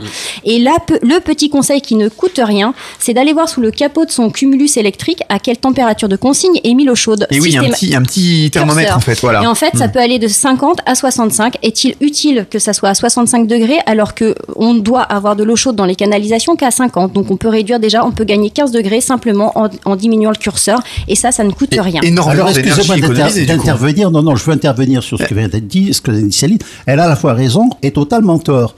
Il est bien entendu que si vous êtes seul avec un cumulus de 300 litres, ce qu'elle dit Eh est oui. parfaitement exact. Mais il faut savoir que quand vous diminuez la, cha- la chaleur de votre chauffe-eau, bien entendu, la quantité d'eau chaude que vous allez pouvoir en sortir sera plus elle sera- faible. elle sera plus Alors, fraîche, si quoi, du vous êtes, non, non, c'est pas plus fraîche. Non, non, non, non. Si vous avez Si on met à- 50 litres, enfin 300 litres à 50 degrés, euh, C'est par vous- stratification, eh, le haut sera à Vous 50 aurez degrés. une quantité d'eau chaude plus faible. Mhm. Si, vous, si vous êtes quatre personnes qui veulent prendre chacun leurs quatre euh, douches par jour, plus les deux machines à laver le linge, plus les deux machines à laver la vaisselle, ça c'est sûr que vous ne terminerez pas la journée. Et à ce moment-là, vous, par- vous passerez en courant forcé. Ça sera plus en courant de nuit. Alors, là, je ne suis pas du tout d'accord avec vous, Pierre, parce que de toute façon, les cumulus, quand ils sont mis en heure creuse, heure pleine, parce que sur les tarifs d'énergie, vous avez traditionnellement c'est ça, voilà. Voilà, mais il faut savoir, tous les gens pensent, ils ont des heures creuses, heures pleines, ils pensent être en heure creuse. Faut-il encore que les, les appareils soient mis et, et- Ah oui, ça, bien il faut sûr. qu'ils soient branchés Ah mais c'est pas contradictoire du tout à ce que je viens de dire, ça. Et ensuite- c'est absolument pas contradictoire. C'est que si, et pour mettre en marche forcée, il faut descendre Ah oui, au tableau faire. et il faut Ah oui, faire la démarche. Ah ça ne se met pas automatiquement. On est bien d'accord, mais si les Et gens ensuite- ils se douchent, seulement ils ont de l'eau froide, qu'est-ce qu'ils vont faire? Ben, Ils vont brancher le cumulus en heure en Et en fait, justement, pour revenir à vous, moi, très concrètement, j'ai une famille, on est quatre, avec deux enfants, on se lave tous les jours, je fais ma vaisselle, je fais Très bien. mon lave-linge, j'ai un volume de 200 litres uniquement, avec le, le minimum, et tous les jours, nous arrivons à tout faire sans qu'on ait d'eau froide. Et s'il y a de l'eau froide, ça veut dire qu'on a surconsommé, donc on sera vigilant le lendemain. Voilà, donc vous avez fait attention à pas prendre des douches dans lesquelles vous tirez 50 litres d'eau chaude par douche, mais Ouais. juste se, le, se C'est laver. simplement Voilà. être, être vigilant Donc, aussi. Là, et on faire parle, non, mais je, on parle je d'un disais simplement que l'histoire le réglage de la température de l'eau du thermostat, du, du cumulus, il faut savoir qu'effectivement, on peut mettre plus bas. Mais à ce moment-là, euh, la quantité de, de calories fournies sera un peu plus faible. C'est tout. C'est surtout après une question de longueur des tuyaux. C'est très important parce qu'en fait, aussi. si, Ah oui, si, si on met trop bas, en fait, et que la longueur dans les tuyaux, enfin, en fait, la- la- le réseau de distribution de l'eau chaude est trop importante, Mm. le fait, excusez-moi, le fait de, de diminuer la température augmente si les réseaux sont longs le fait que l'eau stagne. Et du coup en fait on a une possibilité de, de- de mise en place de légionnelle et Ah là donc là il y a un vrai problème de santé parce que évidemment il faut que l'eau chaude puisse euh, aller à 55 degrés une fois par 24 heures. Et si l'eau chaude euh, n'est pas assez chaude, et on on a plutôt pas tendance à tirer encore plus sur l'eau chaude et finalement à consommer plus d'eau que d'électricité? Ça, c'est les gens doivent savoir qu'on. Enfin, ça, c'est une notion de confort. Plus l'eau est chaude, Il faut se réguler aujourd'hui, au- en 2015. Voilà, plus l'eau est chaude, moins je vais tourner le robinet. Par contre, moins l'eau est chaude, plus je vais forcer sur le robinet d'eau chaude, et puis finalement, peut-être après. Alors en fait, le, Ouais, le- c'est le conseil, c'est déjà de mettre des robinets thermostatiques dans les Mhm. douches. Vous mettez votre robinet thermostatique, il se met à 30, 35. C'est Mhm. vous qui, en fait, c'est chacun a une perception de, de- de la- du confort qu'on veut. Il y a des gens qui adorent l'eau- très brûlante et donc qui vont mettre le, le, Qui le se, baigne, curseur. qui, qui se douche à 45 C'est degrés, d'autres qui se douchent à 25. Et alors que certains vont dire, ben moi 30, ça me- c'est- déjà ma limite. Donc en fait, à chacun de voir où est le curseur. Et par rapport à ce curseur, comme vous dites, eh ben oui, il y a des gens qui vont devoir mettre à 55, d'autres à 60, et puis d'autres qui préféreront 50. Mais le fait de le savoir et d'avoir une action dessus, déjà engendre des économies. Et les- les gens souvent ne le savent même pas. Bon alors rapidement, a- donc euh, dans la dans la pièce à vivre, on ne va pas dépasser euh, plus de 19 18, 19 degrés l'hiver, ça suffit largement. Voilà, on a vu Vous en pensez également quoi qu'il est inutile de chauffer une la chambre en réglementation journée. à 19. hein. Ben, disons 19 degrés, c'est c'est c'est vrai que c'est un peu limite, Ça mais suffit, c'est vrai que si, si on est bien si on est bien couvert, si on met un pull supplémentaire, euh, ça peut peut dire. Mais c'est vrai que c'est un peu c'est un peu juste, mais c'est ce qui est voilà. Mais Alors, mais, on- mais c'est vrai que si aussi si on augmente d'un ou deux d'un ou deux degrés, c'est c'est c'est voilà la facture augmente de De 7 degrés de, de 7 plus. C'est-à-dire degrés, que voilà. Donc, alors, par rapport à la, à la notion de 7%. confort, enfin, c'est-à-dire 19 c'est ça. degrés, c'est la, la température de consigne. Dès qu'on va augmenter d'un degré de plus, on va augmenter la, la- la facture de 7%, Tout à quelle fait. que soit d'électricité, gaz, bois fait. ou n'importe quoi. Donc c'est énorme. C'est vrai que par contre, 19 degrés, quand on reste dans son canapé, on a froid. Donc euh, euh, il faut aussi Si aujourd'hui. on est en t-shirt, on peut se mettre on peut un, un, un pull. Non, le fait d'être, de rester statiquement assis, eh ben, on perd aussi nos calories. Forcément. Et donc, euh, on, a, on a cette sensation, c'est, c'est pas la température, c'est pas qu'il fasse froid, c'est que le ressenti, Hmm. on a froid. C'est Et le exact. fait de se dire j'ai froid, on va avoir une impulsion de se dire je vais augmenter le chauffage. Tous les que- gens qui ont une programmation et donc tous ceux qui sont en chauffage électrique, et c'est ça qui est, qui est terrible pour l'impact facture, c'est que tous ceux qui sont en chauffage électrique et donc en chauffage in- individualisé, on peut jouer tout de suite sur dire bah, je vais plus. J'ai une clim, j'augmente mon programmateur Ouais. et tout de suite j'ai chaud. Et quelques minutes après, on a chaud, Alors enfin, que ceux qui frais. sont en chauffage central gaz, et ben, si on veut dire j'ai 19, j'ai froid et que je veux 20 ou 22, et ben le temps d'avoir cette chaleur c'est beaucoup plus long et donc on le fera pas. Alors on va fermer mais cette c'est c'est- ce qui est important de dire par rapport au chauffage collectif, parce que Céline en a parlé, il faut voir aussi dans les, dans les, dans les grands ensembles, souvent, euh, on met le, le, le- le bailleur met la, la température normale qui est, qui est demandée, réglementée à 19, à 19 degrés. Ah, c'est 19 Mais quand- degrés, d'accord, dans les- 19, dans 19 toutes les- degrés, c'est oui, HLM. 19 degrés. Dans, le- dans, le, dans, dans le- dans le logement social, c'est prévu 19 degrés. Ah, ok. Et donc, bon, après, si, après, si le locataire demande, demande plus, on va, on va rajouter un ou deux degrés, mais euh, c'est exceptionnel. Et après, c'est, il faut savoir le coût que ça, ça, ça c'est ma facture. Par contre, je, simplement, je voulais rajouter un truc, c'est que par, dans les étages, par exemple, si vous êtes au 10e ou 11e étage, vous avez plus de 19 degrés, vous avez 15 degrés. Pourtant, euh, si on est au dernier étage, on bénéficie pas justement puisque la chaleur monte de, de la chaleur des étages en dessous. Est-ce que c'est vrai ou est-ce que c'est une idée qu'on se fait? Ah Si, si, en fait, la, la chaleur monte, mais en fait, dans les grands ensembles de copropriété, il y a tellement de déperditions Déperditions, voilà. par, par les, les- déjà les parties communes et par toutes les façades que, en fait, la chaleur ne monte pas, elle- la chaleur s'en va à l'extérieur. Je voulais juste Oui. faire une information Oui. très importante pour l'ensemble de vos auditeurs parce que ça m'est sorti de l'esprit.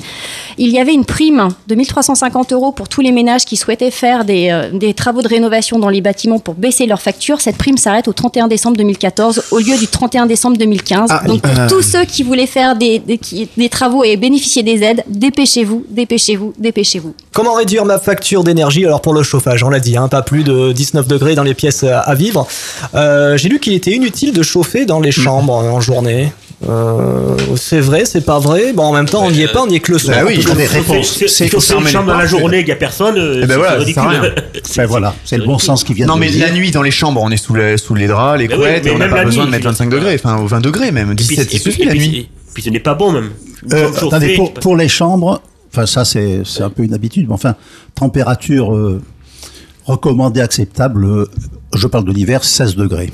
Oui, Bon, moi, ça m'étonne pas, ça me 17, surprend pas. moi. 17-18, j'ai vu. Hein. 17, 17-18, c'est euh, très bien. Ouais. Enfin, Oui, donc je Alors la Ah, ça va en faire température de bondir plus consigne c'est pense, hein. 17 degrés. Ensuite c'est comme on dit la question de confort et de ce que les gens veulent dans une chambre quand on n'y fait que dormir, peu importe la température, si on a un bon édredon, enfin une Et bonne du de couverture. Ah oui, un bon de matelas, couette. un bon matelas, une bonne couette, euh, c'est bon. Et puis quelqu'un aussi sous la couette, ça peut être sympa. Ne pas laisser. les- Ouais, pas mal, bien. Eh ouais. Ah, quand on peut. Hein. Et, puis, il fait Eh trop ouais. chaud. Mais là, il fait trop chaud. Ah là, ouais, là, c'est. Mais ça, c'est l'activité physique. Qu'est-ce que tu veux Je crois que ce sera le thème d'une prochaine émission. Il y a un autre truc aussi qui me parle, c'est aussi le choix au moment de l'achat. Enfin, au, au moment de l'achat d'un de, de, de, de la vaisselle ou de, d'un Alors, ne pas, ne pas laisser les La appareils. consommation euh, Ouais. En veille. mais- non, mais les- maintenant vous avez les, les, Les les- étiquettes les- L'étiquette Voilà, énergétique. Donc choisir une, une étiquette A ou B. parce que vous Alors plutôt, plutôt En les même temps, il y a des A, plus, plus, Voilà, plus, plus, plus, parce qu'elles sont complètement dépassées par rapport à la date de leur instauration, non Il n'y a pas une nouvelle réglementation là-dessus, je crois, qui va sortir J'ai Qui est déjà sorti en fait pour tous les appareils électriques qui étaient déjà sur le coup et en fait c'est pour ça que c'est maintenant il n'y a plus que A++, A++, Oui, A++, que A++. ça voulait rien dire. Il n'y a plus personne qui est en G ou je Non, sais pas quoi. Enfin, c'est fini depuis longtemps. Tant mieux d'ailleurs. Oui, mais attention là aussi avec ces histoires d'appareils. Je, je prends l'histoire du réfrigérateur. Bien sûr, les réfrigérateurs maintenant sont extrêmement bien isolés. Donc une fois qu'il est en température, en température basse, que tout est dedans et tout est fermé, il consomme très peu. Mais il est bien entendu que si vous ouvrez la porte, ça sert plus à rien. Votre appareil, euh, il est plus A++, il est C moins moins moins moins moins. Oui, bon, en C'est- même voilà. temps, Évidemment. si on Ah oui, l'ouvre, mais- c'est que euh, on a forcément quelque chose à prendre à l'intérieur. On va Et pas laisser fait, la porte ouverte toute la journée. Ah, euh, mais détrompez-vous. Est Détrompez-vous. important. Quand on voit comment ça se passe euh, dans certaines familles, je vous garantis, on ouvre le réfrigérateur et on se balade dans l'appartement, on y revient un quart d'heure après. Ah ouais, bon. Fermez les portes de votre frigidaire. Et en fait, pour le frigidaire, Réfrigérateur. ouais, réfrigérateur. ce qu'il faut regarder, ce n'est pas l'étiquette énergie, c'est importante, mais c'est le volume. Aussi. Parce Ouais. qu'en fait, l'étiquette est calculée par rapport au volume. Un frigo a- américain va avoir une très bonne étiquette énergétique, alors qu'il surconsomme par rapport à un frigidaire classique. D'accord, on peut très bien se retrouver avec un frigo américain A++, par exemple, qui soi-disant, on peut comparer deux frigos, dire tiens, il y a A++, lui aussi, bon, c'est pareil. Non, alors- Sauf qu'en fait, il y en a un qui consomme le double ou le triple de l'autre. Tout à Tiens, une, fait. une petite idée euh, pour Pierre, pour faire des économies, on peut mettre aussi sur le bord de la fenêtre, hein, surtout l'hiver. À l'hiver, oui, Ah c'est oui. pas mal. Ah oui, oui. peut- le frigo à l'extérieur. Plus besoin de frigo. Bon après assez classique, hein, euh, bah bien sûr bien entretenir vos systèmes de chauffage, hein, les radiateurs, euh, je sais pas si vous avez des radiateurs bruyants, c'est peut-être des radiateurs qui contiennent un peu d'air. Euh, et oui oui Tout à les fait, radiateurs. il faut- euh, il Pour les chauffages centrales à eau, oui. oui voilà. Les purger. Euh, les radiateurs électriques c'est pareil, il faut bien les nettoyer, euh, faut faire vérifier l'intérieur, dépoussiérer etc. Les pompes à chaleur, il y a des types d'entretien qui se font quand même, hein, il Tout faut euh, il faut effectivement Euh, vérifier. Permettez-moi d'intervenir au sujet des pompes à chaleur. Il Mhm. faut savoir que le rendement d'une pompe à chaleur, une, pompe à chaleur ne produit pas de, la chaleur, elle la transporte. En hiver, elle va chercher euh, les calories dehors, elle les amène dedans. Ce qui veut dire que le rendement de la pompe à chaleur est fonction de la différence de température.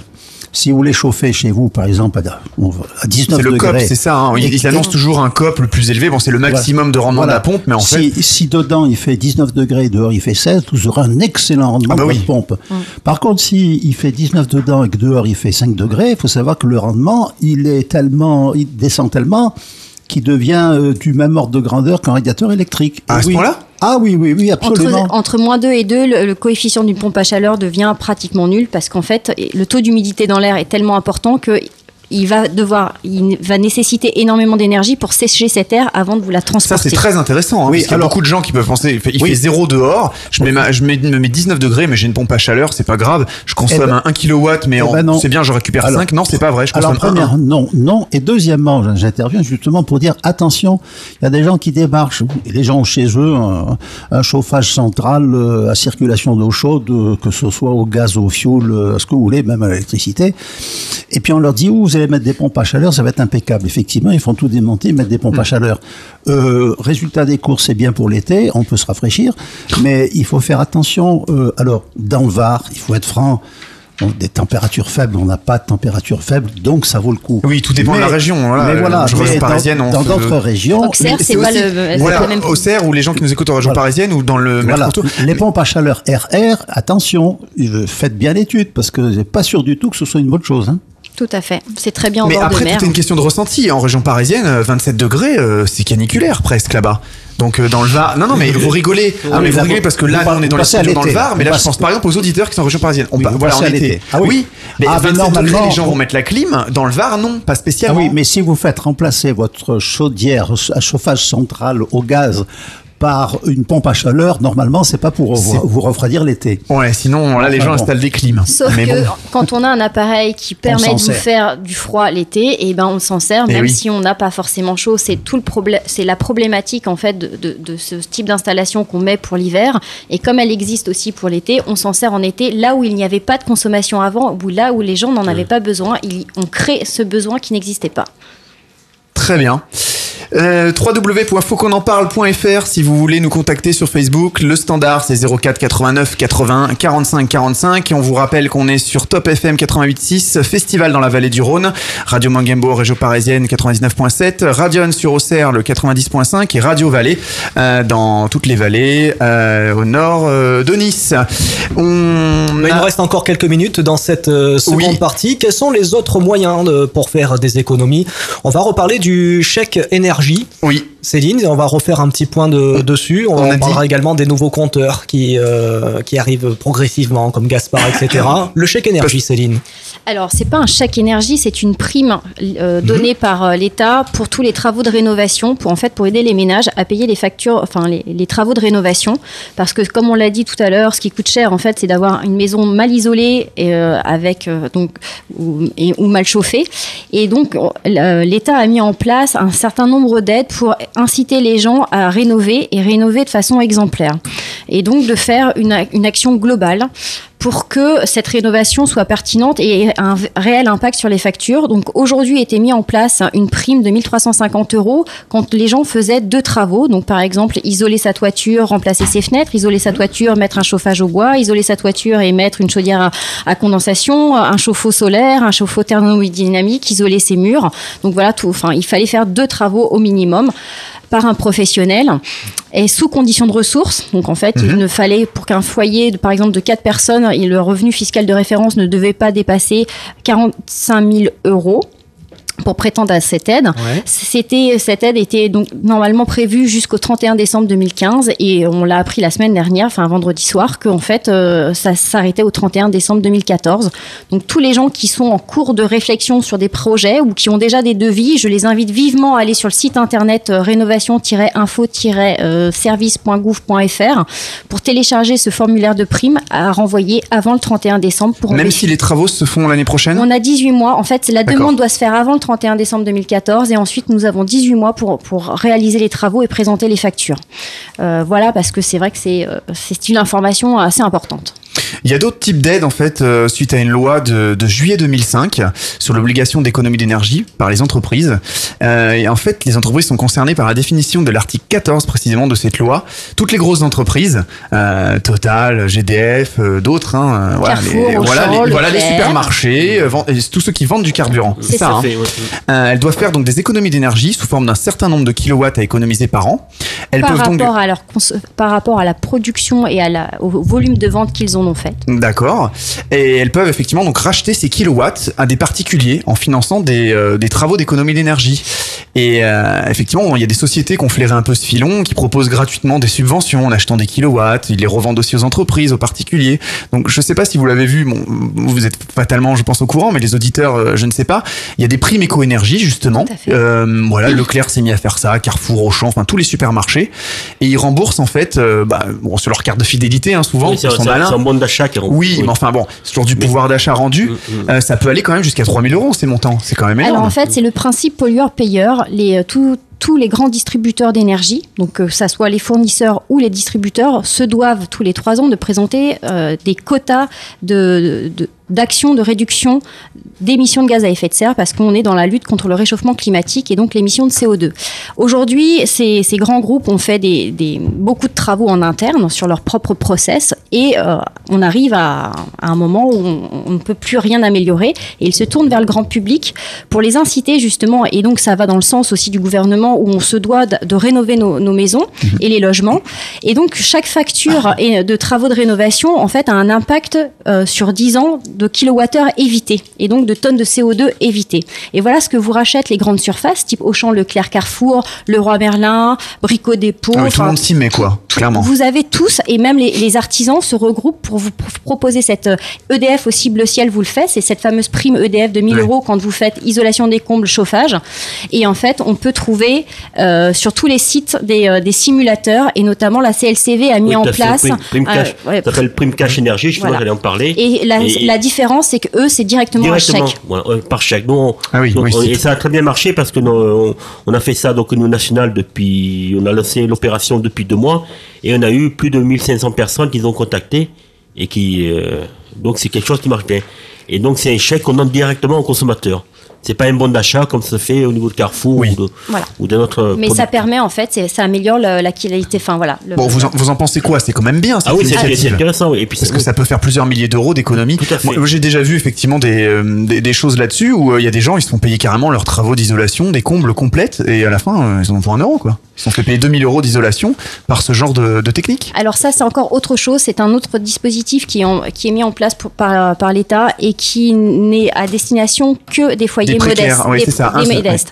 Et donc en fait, c'est une société donc reconnue par l'État qui donc il y a tout un formulaire à remplir. Et en effet, pour une surface de 75 mètres carrés à isoler sur les planchers de compte, parce que c'est très précis, euh, en fait, la facture s'élève à 1 euro. L'isolation des combles à 1 euro, donc c'est c'est possible. vraiment- Grâce à une aide euh, supplémentaire de l'État C'est ça. pour euh, les, les, les, les gens en précarité énergétique. La Très bien. majorité de l'énergie électrique produite en France provient du nucléaire. Cepe- Cependant, peut-on se passer du nucléaire? Ça sera la troisième partie de notre émission. On revient dans quelques instants sur Top FM et nos radios partenaires. Tout à fait. Vous nous écoutez sur Festival dans la vallée du Rhône. On est sur Top FM, nous, du côté de Toulon, La Ciotat, Bandol. Radio Mangembo sur le 99.7 euh, à Melun, en Seine-et-Marne et dans tout le sud de l'île de France. Radion sur Auxerre et Radio Vallée aussi euh, dans le 06. Euh, Vous pouvez nous contacter euh, sur le www.fautquonenparle.fr ou au standard 04 89 80 45 45.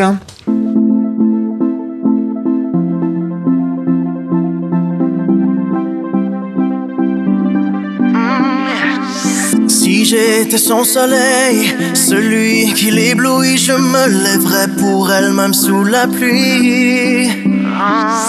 Je serais son réveil, je brillerais dans ses yeux, je serais son roi, peut-être même un dieu. Mais je ne suis qu'un homme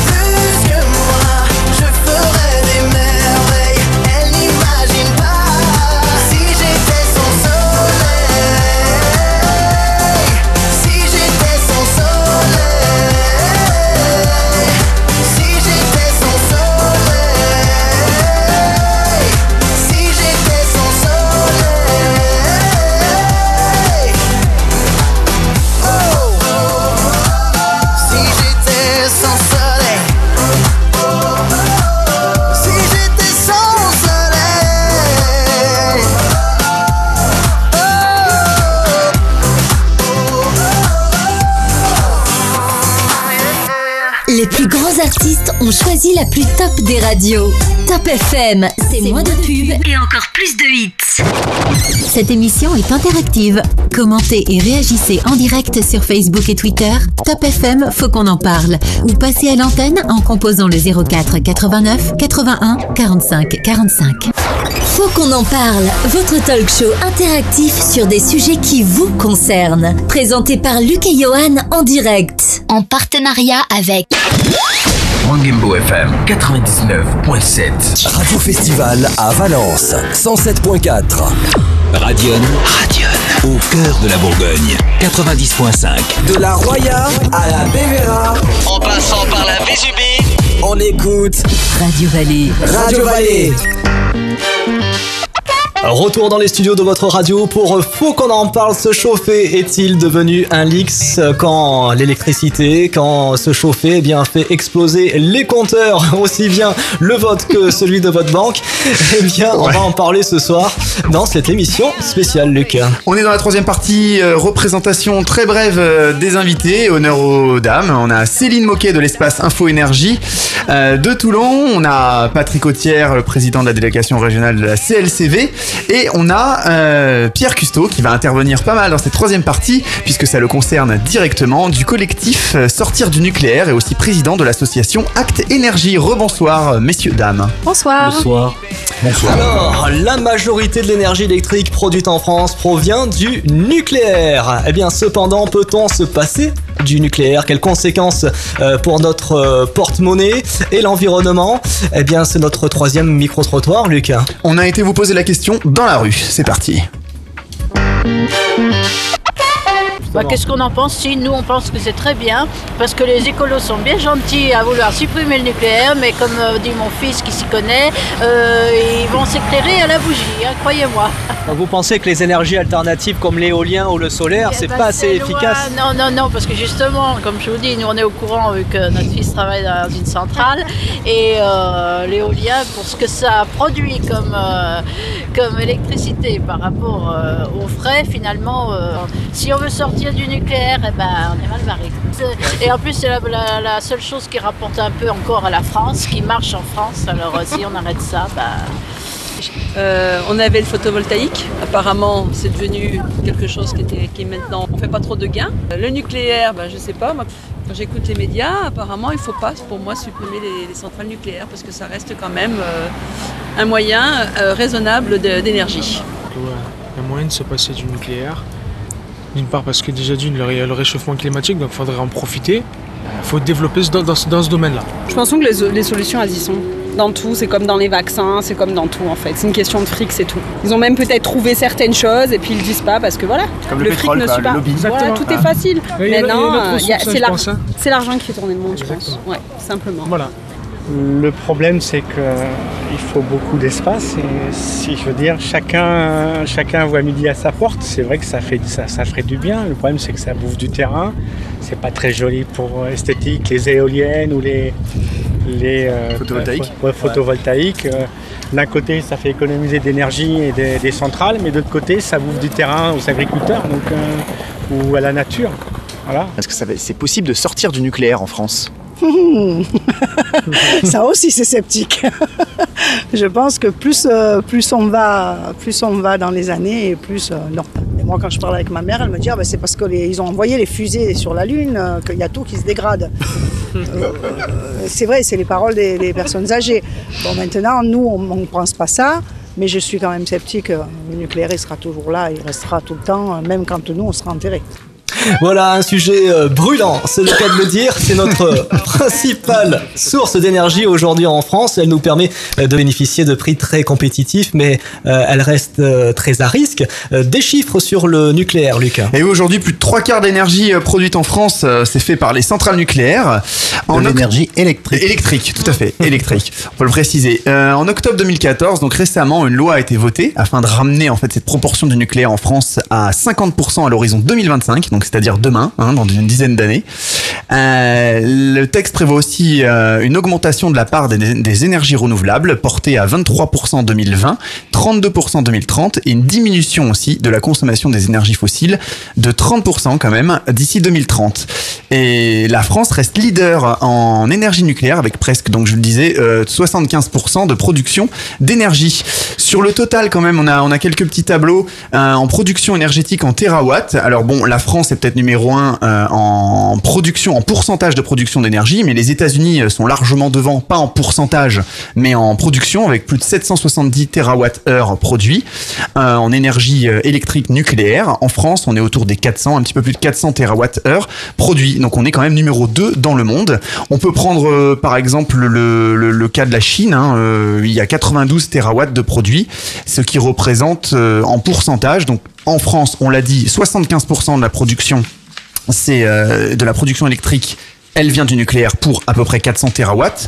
Les États-Unis, je vous ai dit que c'est les plus gros producteurs en, en terawatts d'énergie. Euh, cependant, ça ne correspond qu'à peu près à 19% de leur production. Donc le, tout, le reste vient, vient d'autre chose. Donc c'est les chiffres qu'on pouvait euh, tirer de, de ces quelques, quelques notes. En 2013, sur vos factures d'EDF, vous pouvez lire que euh, 79... Alors c'est les chiffres qui sont écrits sur la, la dernière facture que j'ai pris. Hein. 79,3% sont d'origine nucléaire, 14,4% d'énergie renouvelable, à savoir majoritairement 9,3% d'énergie hydraulique. Donc on suppose que les 5 autres c'est éolien, photovoltaïque, géothermie ou autre. 3,3% du charbon, 1,7% du gaz et 1% du fuel. Euh, en France, on a euh, 58 réacteurs nucléaires. Euh, aux États-Unis, 104. Forcément, on produit à peu près le double de, l'énergie. Voilà pour ces quelques chiffres sur le nucléaire. Donc aujourd'hui, euh, on est fin 2014, enfin voilà, en 2015. Euh, Est-ce que ça va être possible de sortir du nucléaire et déjà de respecter au moins cet engagement de 50% à l'horizon 2025 Alors je réponds oui, c'est possible de sortir du nucléaire. Mais parlons déjà de ce que c'est qu'une centrale nucléaire. Une centrale nucléaire, c'est pas autre chose que n'importe quelle autre centrale. On fait chauffer de l'eau et avec cette eau transformée en vapeur, on fait tourner une turbine qui produit de l'électricité. Bien. Alors pour chauffer l'eau, on peut utiliser du charbon, on peut utiliser du pétrole, euh, même du bois. Alors euh, déjà, c'est une erreur en France. On dit des centrales à uranium, des centrales nucléaires. Non, non, c'est pas des centrales nucléaires, c'est des centrales à uranium. Il faut mettre de l'uranium dans chacun des réacteurs, chaque année, il faut mettre 25 tonnes d'uranium enrichi. Alors je vous passe le détail, ça veut dire que chaque année, il faut extraire 7 250 000 tonnes de, dans les mines d'uranium. Et il faut savoir qu'il y en a zéro en France. Donc c'est tout situé hors de France et notamment au Niger. Niger qui est un pays très stable, comme vous savez. Je rappelle que le Niger, c'est juste à côté des endroits où la France a dû intervenir militairement. hein.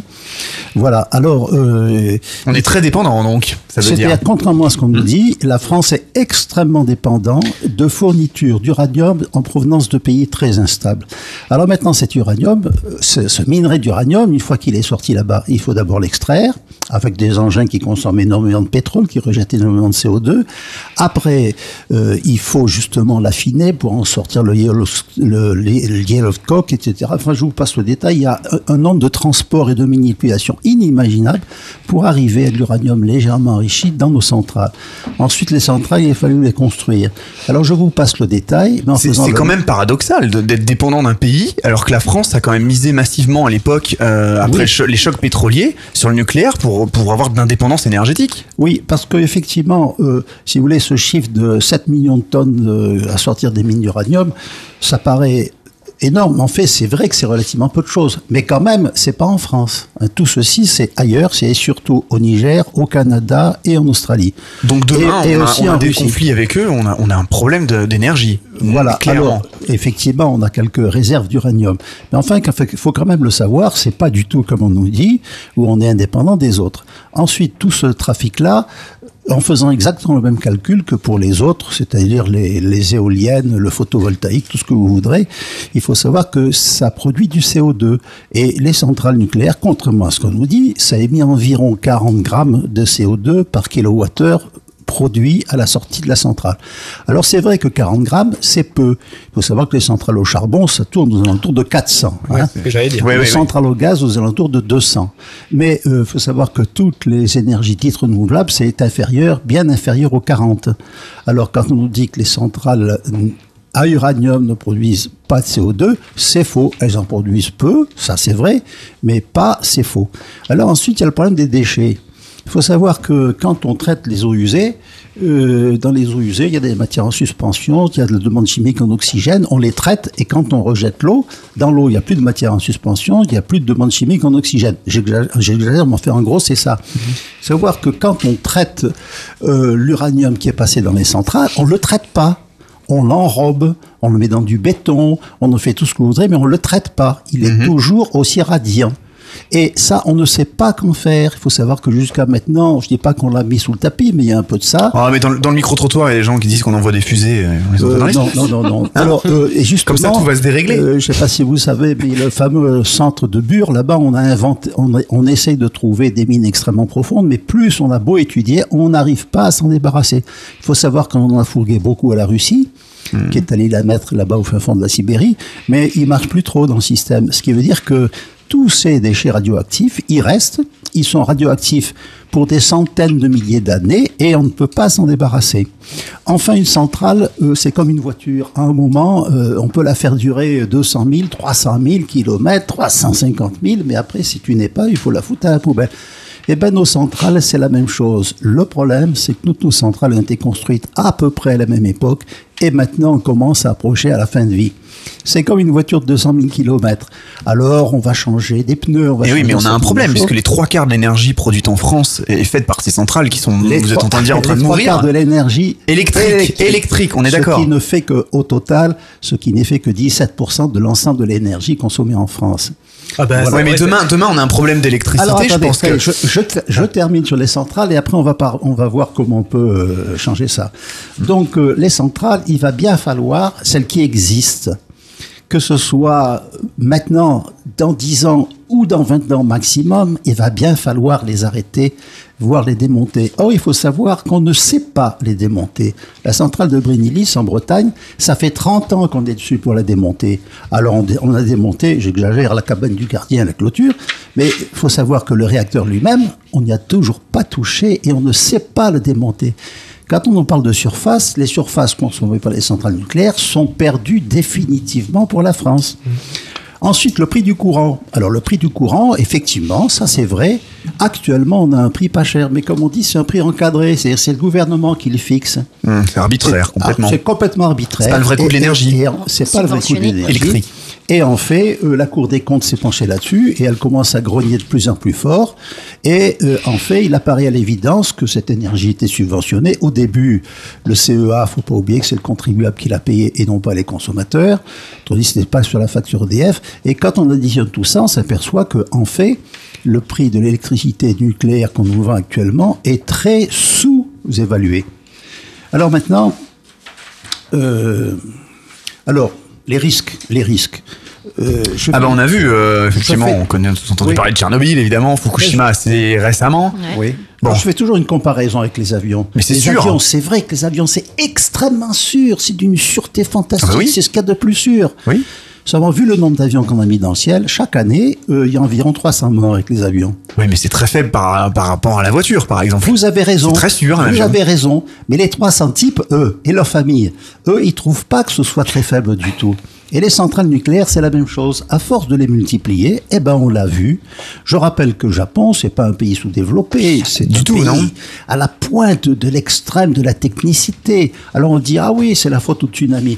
Ah bon? Parce que le tsunami, c'est pas quelque chose de prévisible. Et je rappelle que si à la place de ces centrales, il y avait eu des éoliennes, euh, il y aurait eu aucun problème, hein. Enfin, le Japon, a priori, euh, il y a que 2% de l'énergie qui vient des centrales nucléaires. Ah non, bien plus que ça. Ah non, non. Ah non, non. Ah ouais, c'est Ah non, non. c'est les, Ah c'est non, les non. données euh, de World Nuclear euh, de mai 2013, Oui, 2,1%. non, non, ben alors, euh, excusez-moi, il aurait et, et il produirait visiblement 17 TWh.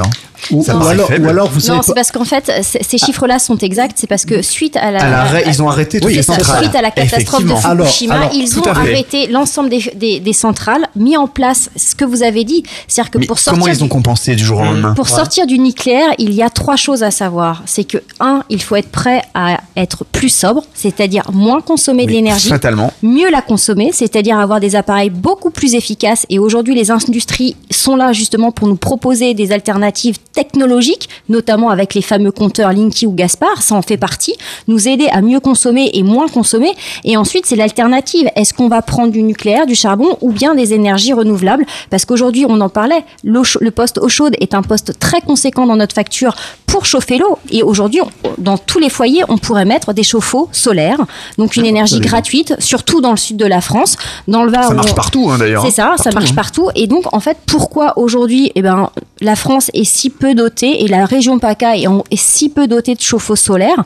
Euh, La question se pose, mais en fait, on a des alternatives. Donc, c'est un choix individuel, un choix politique, des engagements de financement, parce qu'il faut des offres aussi commerciales qui soient acceptables pour le consommateur pour faire ses, ses choix énergétiques, enfin, de, technologiques, mais on a des solutions. Mais faut-il encore être sobre? Efficace et avoir une solution alternative comme les Bien énergies sûr, il y, renouvelables. avait, il y avait plus d'aide là-dessus il y a quelques années. On le- Non, mais, et le problème, c'est que- c'est c'est qu'en France, aujourd'hui, il y a quasiment, je sais pas si tu as le pourcentage, mais que des radiateurs électriques. Tous les logements sociaux. qui c'est ont été énormément con- électrique, oui. Tous les logements Alors, sociaux beaucoup. qui ont été construits euh, dans les années 70-80 sont équipés. C'était la grande vague de l'électricité. Ah, voilà, l'électricité à profusion. Alors, excusez-moi, euh, je- À cause du nucléaire. J'en ai pas pour le même temps, mais je voudrais terminer quand même mon histoire. Alors, je dirais l'histoire du risque. Il faut savoir que lorsqu'on installe une éolienne, on impose au constructeur de prévoir toutes les dépenses correspondantes au démontage et de prendre une assurance en cas de risque. Il faut savoir que sur le nucléaire, sur le photovoltaïque. on est même chose. On, on est parti du principe que les centrales nucléaires, on est hypothèse de base, il n'y aura pas d'accident. Donc il faut savoir qu'on n'a rien mis de côté pour les démonter et il n'y a aucune assurance. S'il y a quelque chose qui arrive, c'est le contribuable qui va payer. Alors quelque chose qui arrive, prenez la carte du Japon, regardez ce qui s'est passé autour de Fukushima. et imaginez qu'il se passe la même chose à Tricastin en France. Il faut savoir que du jour au lendemain, on va dire à l'ensemble euh, des Avignonnais, des gens de Valence, des gens de Marseille, vous prenez vos bagages, vous foutez le camp, vous revenez dans 100 000 ans. Du jour Oui, au et puis lendemain. de toute façon, même euh, jusqu'à la région parisienne, partout, enfin, voilà, il y aura des ça- problèmes partout. Et pour ça, on n'a prévu rien du tout. Aucune, euh, aucun argent mis de côté. On vit avec le risque. Alors maintenant, on vit avec le risque, exactement. Alors maintenant, l'histoire du remplaçable. Alors là, il faut dire, je vais parler quand même, comme l'a fait Céline, des histoires des, des, des énergies renouvelables. Euh, il faut savoir que là encore, on dit un peu n'importe quoi, et on a été, euh, on a été trompé par le fait que, en voulant faire bien, le gouvernement euh, précédent, entre parenthèses, a voulu euh, aider ces aides, et donc il a prévu de payer les kilowattheures fournis par euh, ce type d'énergie à un prix Photovoltaïque. ex- et notamment le photovoltaïque à un prix extrêmement élevé. Alors bien entendu, ça a été l'explosion. Tout le monde s'est mis à en construire tout à partout. fait. Et puis maintenant, bien entendu, il faut le payer à ce prix-là. Et alors on dit, oh, le photo- photovoltaïque, c'est pas bon. Mais non, c'est parfaitement artificiel. Il faut savoir qu'aujourd'hui, en gros, le kilowattheure fourni par le photovoltaïque, fourni par les éoliennes, commence à être du même ordre de grandeur que celui fourni par les centrales nucléaires. Ce qui veut dire que oui, au niveau des coûts, on peut à peu près remplacer les centrales nucléaires par des énergies renouvelables. Alors maintenant, c'est vrai que ça va demander beaucoup d'éoliennes, beaucoup de photovoltaïques, mais il y a autre chose. Du vrai ou pas? Géothermie. Parce que tout à l'heure, vous disiez que hum, l'électricité était sous-évaluée. Alors, en- oui, non, Du mais, vrai coût. non, mais les- quand on parle en vrai coût, ceci se rapproche. Et puis, enfin, il y a l'histoire des des économies d'énergie. Eh ben, une des conséquences des centrales nucléaires, vous venez de le dire tout à l'heure, c'est qu'on a pris des habitudes de gaspillage de l'électricité. C'est devenu un, luxe, euh, un sport national français que de gaspiller l'énergie sous la forme d'électricité. Et dans les autres pays où il n'y a pas eu cette culture, je pense notamment à l'Allemagne, eh bien, effectivement, ils ont pris des habitudes d'économie. Alors maintenant, je, quand même, je voudrais aussi démonter quelque chose. On dit, ouh, les centrales nucléaires, c'est bien, ça produit tout le temps de l'électricité. Ben oui, ça en produit tout le temps. Il faut savoir qu'une centrale, on ne peut pas On peut l'accélérer. pas l'arrêter euh, comme ça. On ne peut pas l'accélérer et la ralentir. C'est-à-dire qu'on ne peut pas suivre les pointes et les, et les baisses. Alors, sur plusieurs jours, bien entendu, mais dans la journée, c'est difficile. Quand il y a tout à coup un coup de frein, un coup de froid, quand on rentre en soir, tout le monde met le chauffage électrique, ça peut pas suivre. Conclusion. Quand on a réellement besoin d'une pointe d'électricité, on achète euh, nos kilowattheures aux Allemands et qui nous la vendent, bien entendu, fort cher. Et puis, euh, quand on est en période creuse, il faut toujours, Il faut parce la que une centrale, ça peut pas s'arrêter. Alors, il faut fourguer du kilowattheure. Alors, on revend nos kilowattheures à ce moment aux Allemands, mais pas du tout au même prix. Pas cher, du coup. Vraiment pas On cher. l'a du sur les bras, on sait pas comment faire. Alors, contrairement à ce qu'on nous dit, c'est pas franchement des sources d'économie, cette histoire-là. Et puis surtout, on arrive devant ce mur, c'est que ces centrales, que ce soit dans 5, dans 10, dans 15, dans 20 ans, vont arriver en fin de vie. Et va bien falloir en faire quelque chose. Pierre, combien il faudrait de d'éoliennes pour remplacer une centrale? Alors c'est pas c'est pas c'est pas c'est pas ce- c'est pas comme ça qu'il faut voir la chose. oui. et ça Moi, se- je- et je ça se demande- et ça se remplace pas. C'est vraiment en, en termes de rendement parce qu'on sait que le rendement Ouais, d'une mais- centrale Attends, je- est voilà. Comme on m'a posé Justement, la question, il y a je déjà- réponds tout de même une chose. En gros, un réacteur, c'est aux alentours, c'est 9 mégawatts, c'est-à-dire 9000 kilowattheures. Euh, 9, 9 mégawatts. Hmm. Euh, il faut savoir que maintenant, on arrive à faire des éo- des éoliennes qui commencent à approcher les 2, les 2 mégawatts. Alors, bien entendu... Elle il y marche en- effectivement quand il y a du vent. Bon, après, il faut peut-être alors, pouvoir alors, stocker l'énergie. c'est ou- une erreur. Les gens nous disent Ah oui, mais il y a des où il n'y a pas de vent. Alors d'abord, il faut savoir qu'il y a toujours du vent quelque part dans une région. En général, là où elles sont installées, c'est sur les points hauts, là où elles peuvent Oui, capter au moins en 20, 30, plus, 40 les km gens, euh, il faut voir qu'une éolienne, par définition, il faut savoir hauteur minimum, c'est 25 mètres. hein. Eh bien, il faut savoir que quand on aura du sol, souvent, on a l'impression qu'il n'y a pas de vent. Mais à 25 mètres de haut, Hmm. et d'autant plus à 80 ou à 100 mètres, je vous garantis qu'il y a du vent. Donc, ce mythe des éoliennes qui s'arrêtent quand il n'y a plus de vent, c'est pour l'essentiel faux. Et quand par hasard, il n'y a pas de à un endroit, c'est qu'il y en a ailleurs. Est-ce qu'une des solutions euh, pourrait être peut-être de rapprocher les sources de production euh, au niveau des consommateurs? Parce que ça éviterait les pertes en ligne qui correspondent à peu près à 10% et que tout le monde s'équipe d'une petite éolienne, de panneaux photovoltaïques, ce genre de choses. Aujourd'hui, de toute façon, la, la- la solution, c'est l'économie circulaire, quelle qu'elle soit, et c'est vraiment les circuits courts. C'est-à-dire que plus, plus les gens seront autonomes, quel que ça soit avec leur propre maison, donc avoir des panneaux solaires pour la production d'électricité, des panneaux solaires thermiques, donc des chauffe-eau solaires pour l'eau chaude sanitaire, tout type, un mixte énergétique du chauffage au bois plutôt que des radiateurs électriques, ça va faciliter et c'est c'est une des solutions. Après, le problème des énergies alternatives, c'est comment on les stocke. Parce Et oui, que- parce que les- le solaire, ça ne marche que la, la journée, on est clair, parce que bon, même quand il y a des nuages, ça produit un petit Et peu. après, c'est justement, c'est quelle le- réflexion on a aussi nous-mêmes sur notre mode de consommation. Alors, ça se, le photovoltaïque se justifie pour tout ce qui est bâtiment tertiaire, d'industrie, les écoles. On y est On en voit la- de plus en plus, hein, dans- d'ailleurs, En fait, hein, dans les partout bureaux, on y est, on y est que la journée. Ça tombe bien, c'est là où on consomme et c'est là où on en a besoin. Donc très bien là. Après, c'est vrai que pour les maisons et les ménages où on arrive à 17 heures et on a besoin de chaleur, le bois, le solaire, la géothermie, les pompes à chaleur, tout ça, ce sont des, alternatives énergétiques qui vont pouvoir, qui pourront aussi remplacer ou apporter ce mixte énergétique parce qu'il n'y a pas qu'une seule solution. Il faut vraiment penser à un mixte énergétique. Euh, le tout nucléaire, c'est pas la solution, mais sortir du, fin, le non nucléaire. Aujourd'hui, de toute façon, on a, en- on a encore. euh, Il y en a mon pour des dizaines et des dizaines d'années, hein. Et il faut justement accompagner cette transformation, à, à- arriver à arriver à un mixte énergétique dans les cultures et dans notre mode de consommation. Et là, on aura fait un grand pas. Après, il faut comprendre qu'un parc éolien, on peut pas le, le planter un peu euh, n'importe où. On peut le mettre offshore aussi, ça se fait de plus en plus, ça. On, on a En vu, on a vu récemment des agriculteurs qui, qui, Hmm. qui se plaignent puisque des terres agricoles sont totalement abandonnées pour un, un champ. Alors éolien. là, je vous arrête tout de suite parce qu'en fait, ça, c'est un mythe. Enfin, après, il y a les agriculteurs qui possèdent leurs terres et c'est un bien privé. Ils en font ce qu'ils veulent. Mais aujourd'hui, la concurrence foncière, les terres agricoles resteront agricoles. On ne peut pas transformer une terre agricole en terre énergétique, que ça soit photovoltaïque ou éolien. Non, parce qu'on on a vu fait- hein, des, des agriculteurs qui transforment leurs champs en champs photovoltaïques. Alors ça, Juste c'est ça, du côté de Valence d'ailleurs. euh, Voilà, mais la- la- en fait, ça, c'est quand il y a ce- au départ où rien n'était structuré. Aujourd'hui, cette, con- enfin, ce, cette concurrence foncière n'existe plus. C'est pas parce qu'il y a un, un mât éolien dans un champ que le- l'agriculteur ne peut pas continuer à produire. C'est pas parce qu'il y a du photovoltaïque par terre qu'on ne peut pas non plus faire autre chose. Des plantes médicinales, du pâturage, le sylvopastoralisme. Des choses a- qui peuvent pousser à l'ombre, des panneaux voilà, photovoltaïques par exemple. Donc après, c'est comment, un, on démantèle, euh, comment on gère la, la- la sécurité du site. Euh, tout ça, c'est vraiment des, des grosses questions, mais euh, on- tout est possible.